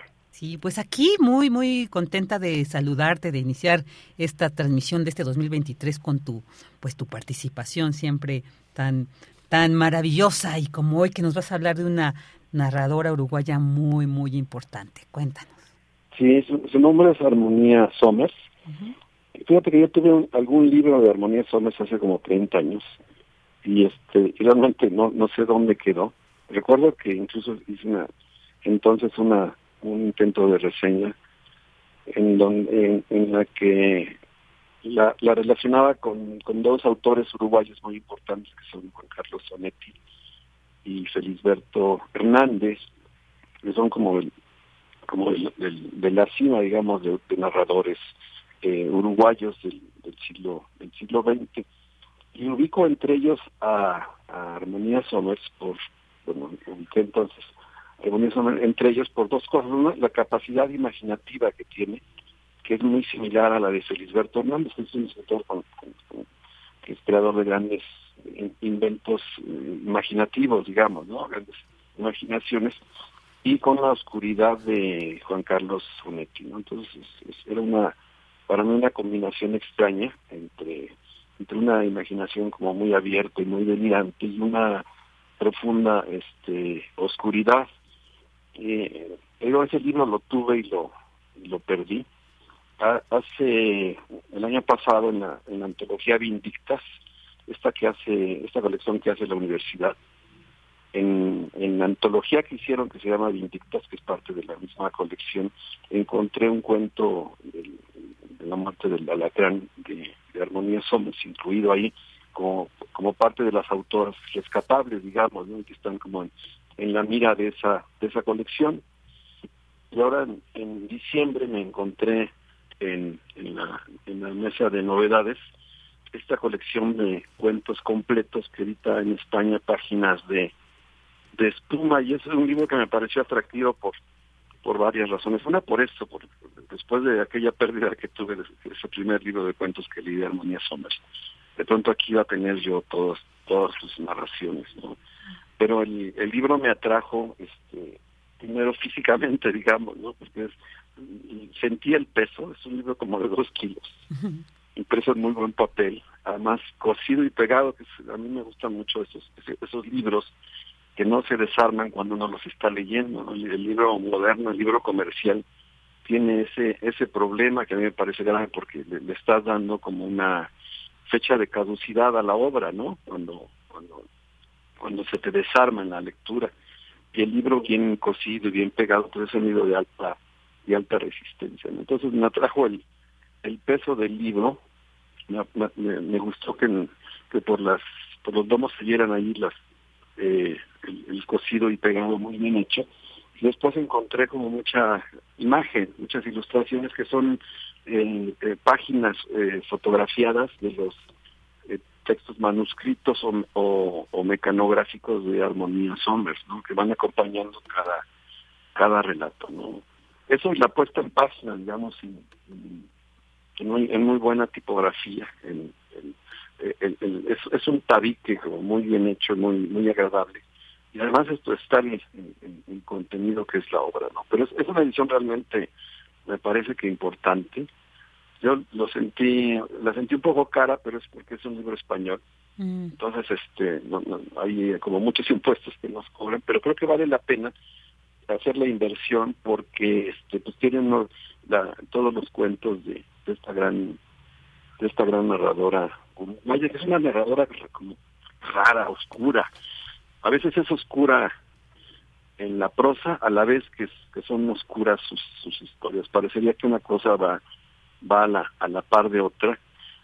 Y a la vez, eh, digamos que la, es, es, sobre todo en los primeros libros, hay como mucha mucha retórica rara donde uno de, de pronto se siente un poco extraviado, aunque hay momentos en que se ilumina aquello que nos que, nos quedó así como en, la ambigüedad. Y este y los temas pues son siempre son tremendos en ella no el asunto de la de la muerte de, de hay este cuestiones de, violencia sexual de violaciones directas. Le interesa como la parte más este más eh, oscura terrible tremenda del del hombre. Alguien la la clasificó como una escritora del, del, horror, a la que le fascinaba el horror, y ella, ella decía, no inventé ese horror, solo parecería ser que el horror me eligiera a mí para representarlo, para darle si acaso su funcionalidad hablante, dice. También decía, no puedo escribir para los santos, sino para los torturados. Eh, porque, bueno, entre otras cosas, además de todos los cuentos, vienen una serie de apéndices que me parece que son importantes y hay una conversación que él tuvo, que ella tuvo, Armonía Somers, con un, con un periodista, y que ella trabajó como si fuera un texto personal, tomó las preguntas y este y reescribió y revisó con mucho cuidado esa esa entrevista para decir este un poco de, de cuáles son sus ideas a, la hora de hacer este narraciones que ella considera la narración como una cierta máquina que, que sirve para crear eh, sensación de, de vida. Hay, hay por ejemplo, un cuento que, creo que es de los, de los centrales, un poco para entender esta, esta oscuridad que yo veo en la, en la, escritura de Armonía Somers, de un cuento de dos hermanos gemelos que, que, que viven su infancia a la sombra de un hermano primero que murió. Entonces todo en la casa está hecho como para eh, rezarle a ese, a ese ángel caído, a ese ángel muerto pero y para ellos y ellos este, ocupan como un lugar secundario, pero como son hermanos gemelos y, se, vuelven cómplices, entonces arman una especie de batalla o de, o de guerra continua contra el ángel, ¿no? Este, la madre le reza todos los días, todo, todo, todo gira, todo el año gira en torno a ese hermano muerto y para que para ellos se vuelve como el, enemigo, ¿no? Incluso como, como dice la mamá que es un ángel, construyen una, una gran jaula para atrapar al, ángel y, matarlo, deshacerse, deshacerse de él, ¿no? Entonces, aunque es un cuento de infancia, es un cuento de odio, ¿no? El, tema el tema principal es, es el odio, ¿no? Y así como muchas historias de, de armonía, son su, su, su universo es así, es un universo como, como de penumbras y este y pero eh, por otro lado pues es, este su forma de escribirlo es, tan personal tan tan extraña que, que es parte del, del atractivo que tenemos por la por la narrativa de Armonía Somos. Yo conozco solo ahora los cuentos, entiendo que, que también hizo hizo novelas y, pues el, siguiente paso para mí es, es buscar esas novelas y tratar de tratar de conseguirlas y, leerlas para tener el, el, paisaje completo. Pero un gran acceso a, a, esta escritora es, te digo que leí hace poco esta muestra que viene en, la antología Vindictas de la UNAM. Un gran acceso es, este este David que, que publica páginas de espuma con los cuentos completos, ¿no? páginas de espuma, ahí está. Este, y, además, ¿sabes qué? Ale, esto me llama la atención porque realizaba también como su biografía.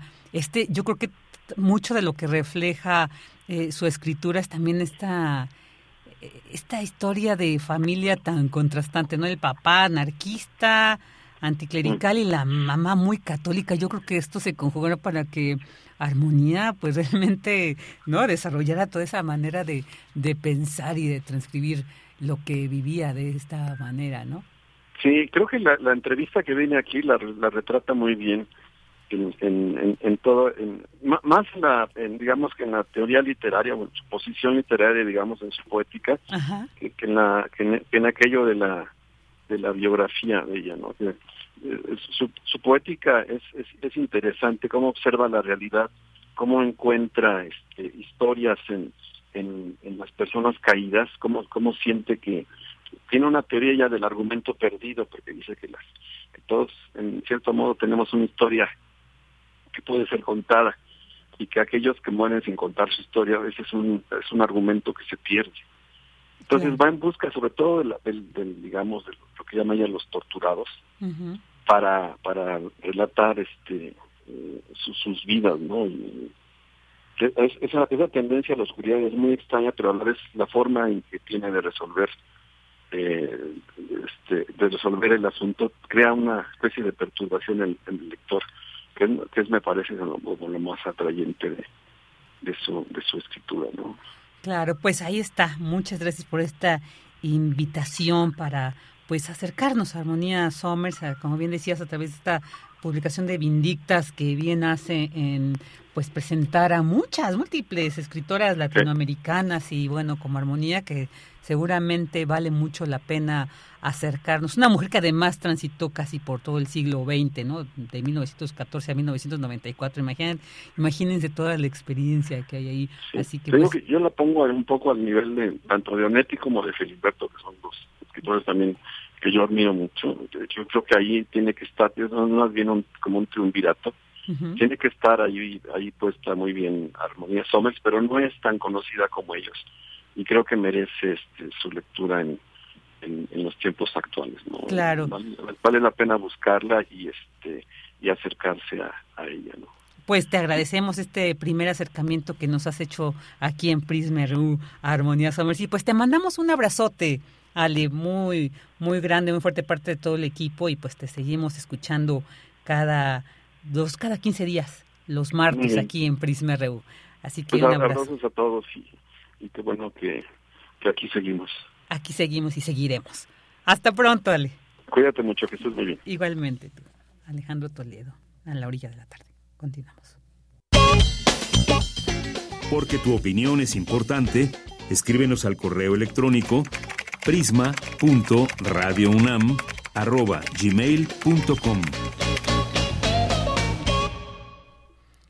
Dos de la tarde con 46 minutos y bueno, pues ahora vamos a hablar sobre una exposición temporal en este maravilloso Museo Diego Rivera Anahuacali. Se trata de la exposición Simbra Geometría de la Plástica Integral. ¿De qué se trata? Bueno, pues para conocer los detalles de la misma, ya nos acompaña eh, vía telefónica la curadora de esta exposición, Carla Niño de Rivera, a quien le doy la más cordial de bienvenida. Carla, muchas gracias por estar aquí con nosotros para hablar sobre esta atractiva e interesante exposición. Bienvenida.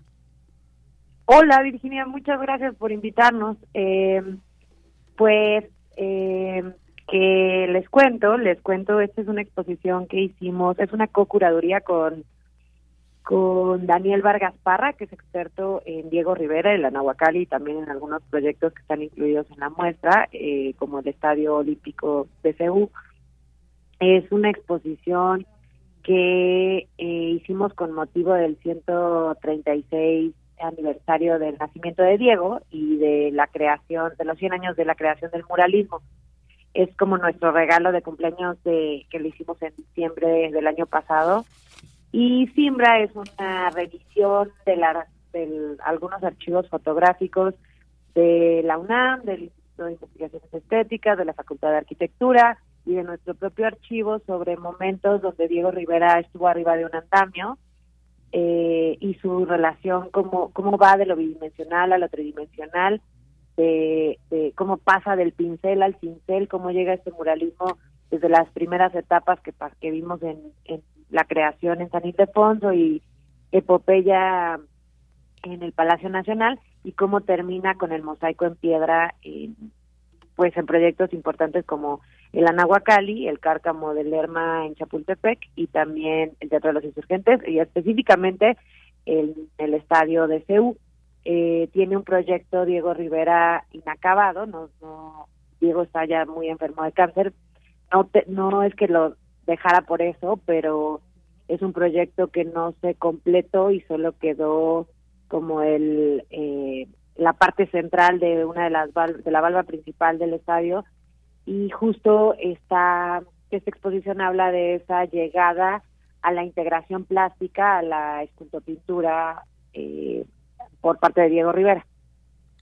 Oye, qué interesante, además porque esto, como bien dice Susana, nos acerca por un lado a celebrar pues eh, el natalicio de este gran muralista, gran artista que nos sigue representando ¿no? al país eh, eh, en el mundo, en este espacio que además él creó el Anahuacali, ¿no? donde también nos legó este espacio para seguir promoviendo el arte y bueno, con, con Siembra Geometría de la Plástica Integral que tú pues estás, digamos, encabezando, ¿qué tan difícil fue, Carla, organizar una exposición de esta magnitud?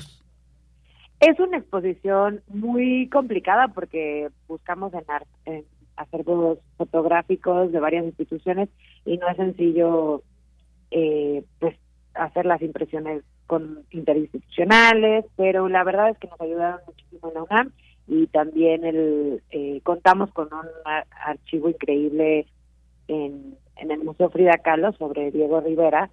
Entonces, eh, y también es, es parte de la investigación de Daniel Vargas de, años, de, yo creo que más de una década, sobre justo este, este acercamiento de Diego Rivera a la integración plástica, eh, que, que es como esta disolución de fronteras entre la arquitectura, escultura y la pintura, y que tiene mucho sentido en el Anahuacalli, que justo es eso, ¿no? Como entrar en la obra de arte, entrar en la arquitectura, vivir, eh, como entender que pues no tendríamos ni siquiera que explicar mucho de muralismo porque el museo es, es un mural, es un recorrido, un programa eh, iconográfico de, murales hechos en piedra. Y es este salto entre de Diego y de Juan O'Gorman de,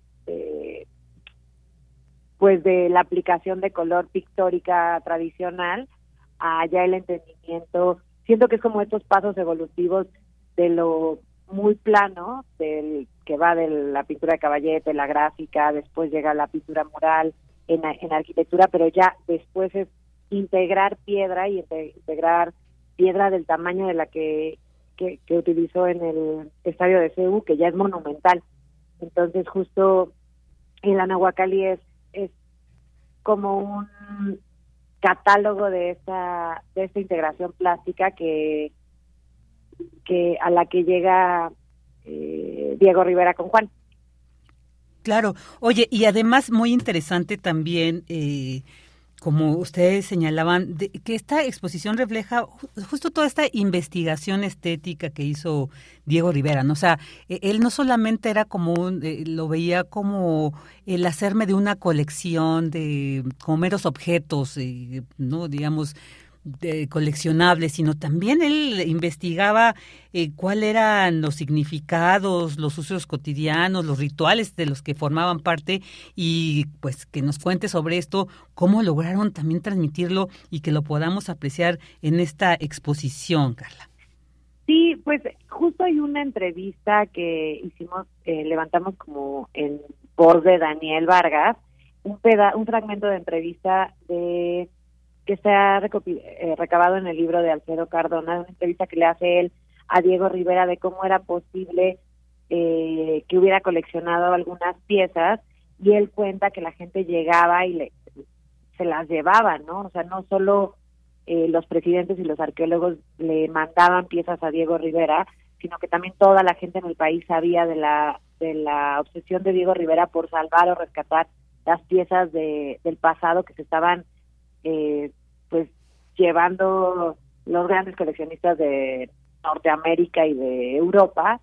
Entonces, eh, le llegaron, la verdad, eh, piezas increíbles y a través de estas piezas, de las crónicas que leyó y que le, prestaba su amiga Eulalia Guzmán, y también eh, de los códices que pudo tener acceso, de los facsimilares, es que Diego hizo investigación profunda para pintar un pedazo de mural. Entonces, alguna vez un arqueólogo eh, maestro mío me decía que Diego era como un protoarqueólogo porque al estudiar esto imaginaba dónde salía la luz y dónde había estado el Calmecac al lado de, del Templo Mayor, entonces así los pintó, de acuerdo a lo que él entendía a través de, de una relación mucho más estética o o un entendimiento más eh, plástico de la revisión de estos textos, pudo determinar dónde estaba un edificio en relación a otro y pintarlo así en el Palacio Nacional. Y después, años después, cuando los arqueólogos que estaban enfrentándose a una ciudad urbana del siglo XX buscaron donde Diego lo había pintado, ahí había restos arqueológicos. Entonces, de alguna manera, también ayudó a la construcción de, muchísima investigación del siglo XX en, relación a pues a los yacimientos arqueológicos. Claro, oye, qué, qué interesante, todo esto vamos a poder apreciar en esta exposición temporal en Anahuacali. Además mencionar que estamos en el marco también del festejo de los 100 años del muralismo en México y bueno, pues por supuesto que Diego Rivera siempre sobresale cuando se habla sobre el tema y entonces esta exposición es una muestra precisamente de la grandeza de este gran artista. Y bueno, mencionar que es una exposición temporal que se va a terminar, así que cuéntanos cuándo se va para que todavía estamos en esta semana de vacaciones, pueden aprovechar para ir porque quedan pocos días. Carla, cuéntanos cuándo la, Es una exposición que duró poquito y se va el 22 de enero, entonces todavía tienen unas dos, tres semanitas para verla. Es una exposición que está eh, en el segundo nivel del museo. Y eh, el museo está abierto de 11 a 6 de la tarde, de, martes a domingo. Eh, pueden consultar nuestra, nuestras redes o la página y ahí viene toda la información sobre costos. y pues nosotros felices de recibirlo. Claro, y se encuentra en el sur, que nos dieras la ubicación, porque imagino que hay gente, digamos, muy joven que apenas está saliendo a conocer los museos, que nos dijeras dónde, dónde está ubicado para que hagan sus, sus planes bien ahí con, con cómo hasta cómo llegar a él. Claro, este museo está, parece medio perdido en la memoria de la gente y porque está como un oasis en el sur de la ciudad. No está tan lejos, pero sí está complicado eh, aparentemente, pero puedes llegar a, eh, a través de la línea azul que llega a Tasqueña y después hacer un transborde en el tren ligero y bajarte en la estación de Xotepingo.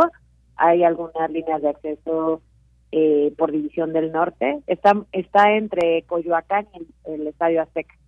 Eh, es un museo que Diego Rivera justo construyó, porque para los que no lo conocen, es un contenedor de piezas prehispánicas, pero también es como un contenedor metafísico de las ideas de Diego Rivera, eh, y es más un templo que una pirámide. Me gusta pensar que el museo es, es como un lugar donde haces un, como un viaje, un recorrido, donde te transformas físicamente porque llegas como a un nivel muy oscuro, donde hay muchísimas piezas prehispánicas, pero es más asociado a una cueva, y vas ascendiendo y, entre más subes, eh, llega más luz, más luz, y tu cuerpo se va relajando y llegas a la terraza y puedes ver eh, pues el sur de la ciudad. La verdad es que en un gran día como hoy se ve el Iztaccíhuatl nevado, el Popo está precioso, se ve el Estadio Azteca, se ve se ve toda la ciudad.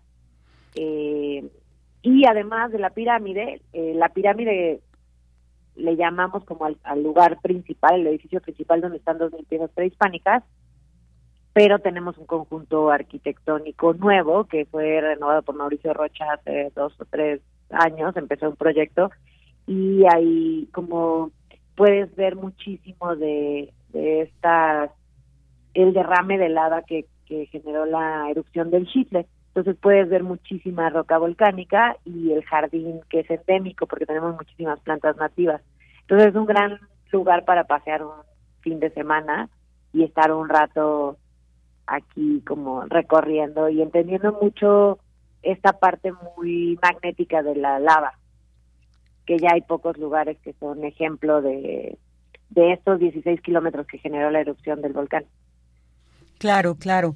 No, pues qué maravilloso, sí, como bien dices, es una oportunidad no solamente de ir a esta gran exposición, sino también de conocer el espacio y mencionar que, eh, bueno, ustedes también señalan todo boleto del Museo Frida Kahlo, porque hay mucha gente que viene, incluso turistas, ¿no? Que vienen y van. Bueno, pues también decirles que con ese boleto pueden entrar al Museo Anahuacali, que tiene vigencia de un año, así que pues si, si ustedes ya fueron al museo, pues guarden ese boleto porque pues les puede servir para ir antes del 22 de enero a esta gran exposición de Simbra Geometría de la Plástica Integral. Carla, pues muchísimas gracias, un abrazo y enhorabuena por esta gran exposición.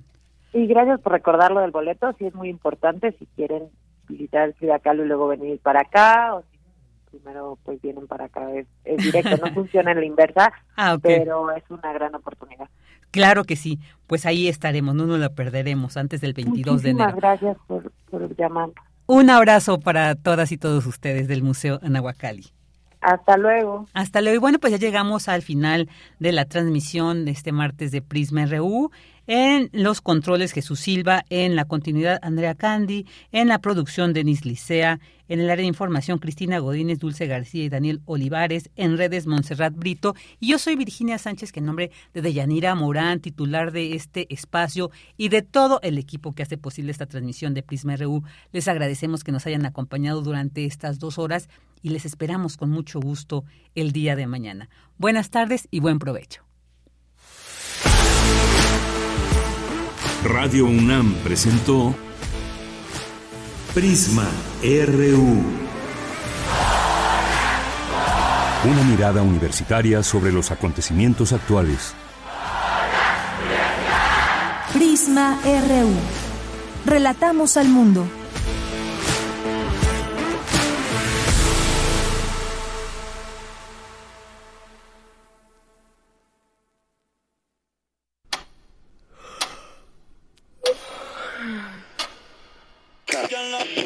Organismos audiosensibles y radioceptibles. El secretario general de la OTAN reiteró su apoyo. Bienvenidas en esta transmisión que realizamos a través del 96.1 96. de frecuencia modulada.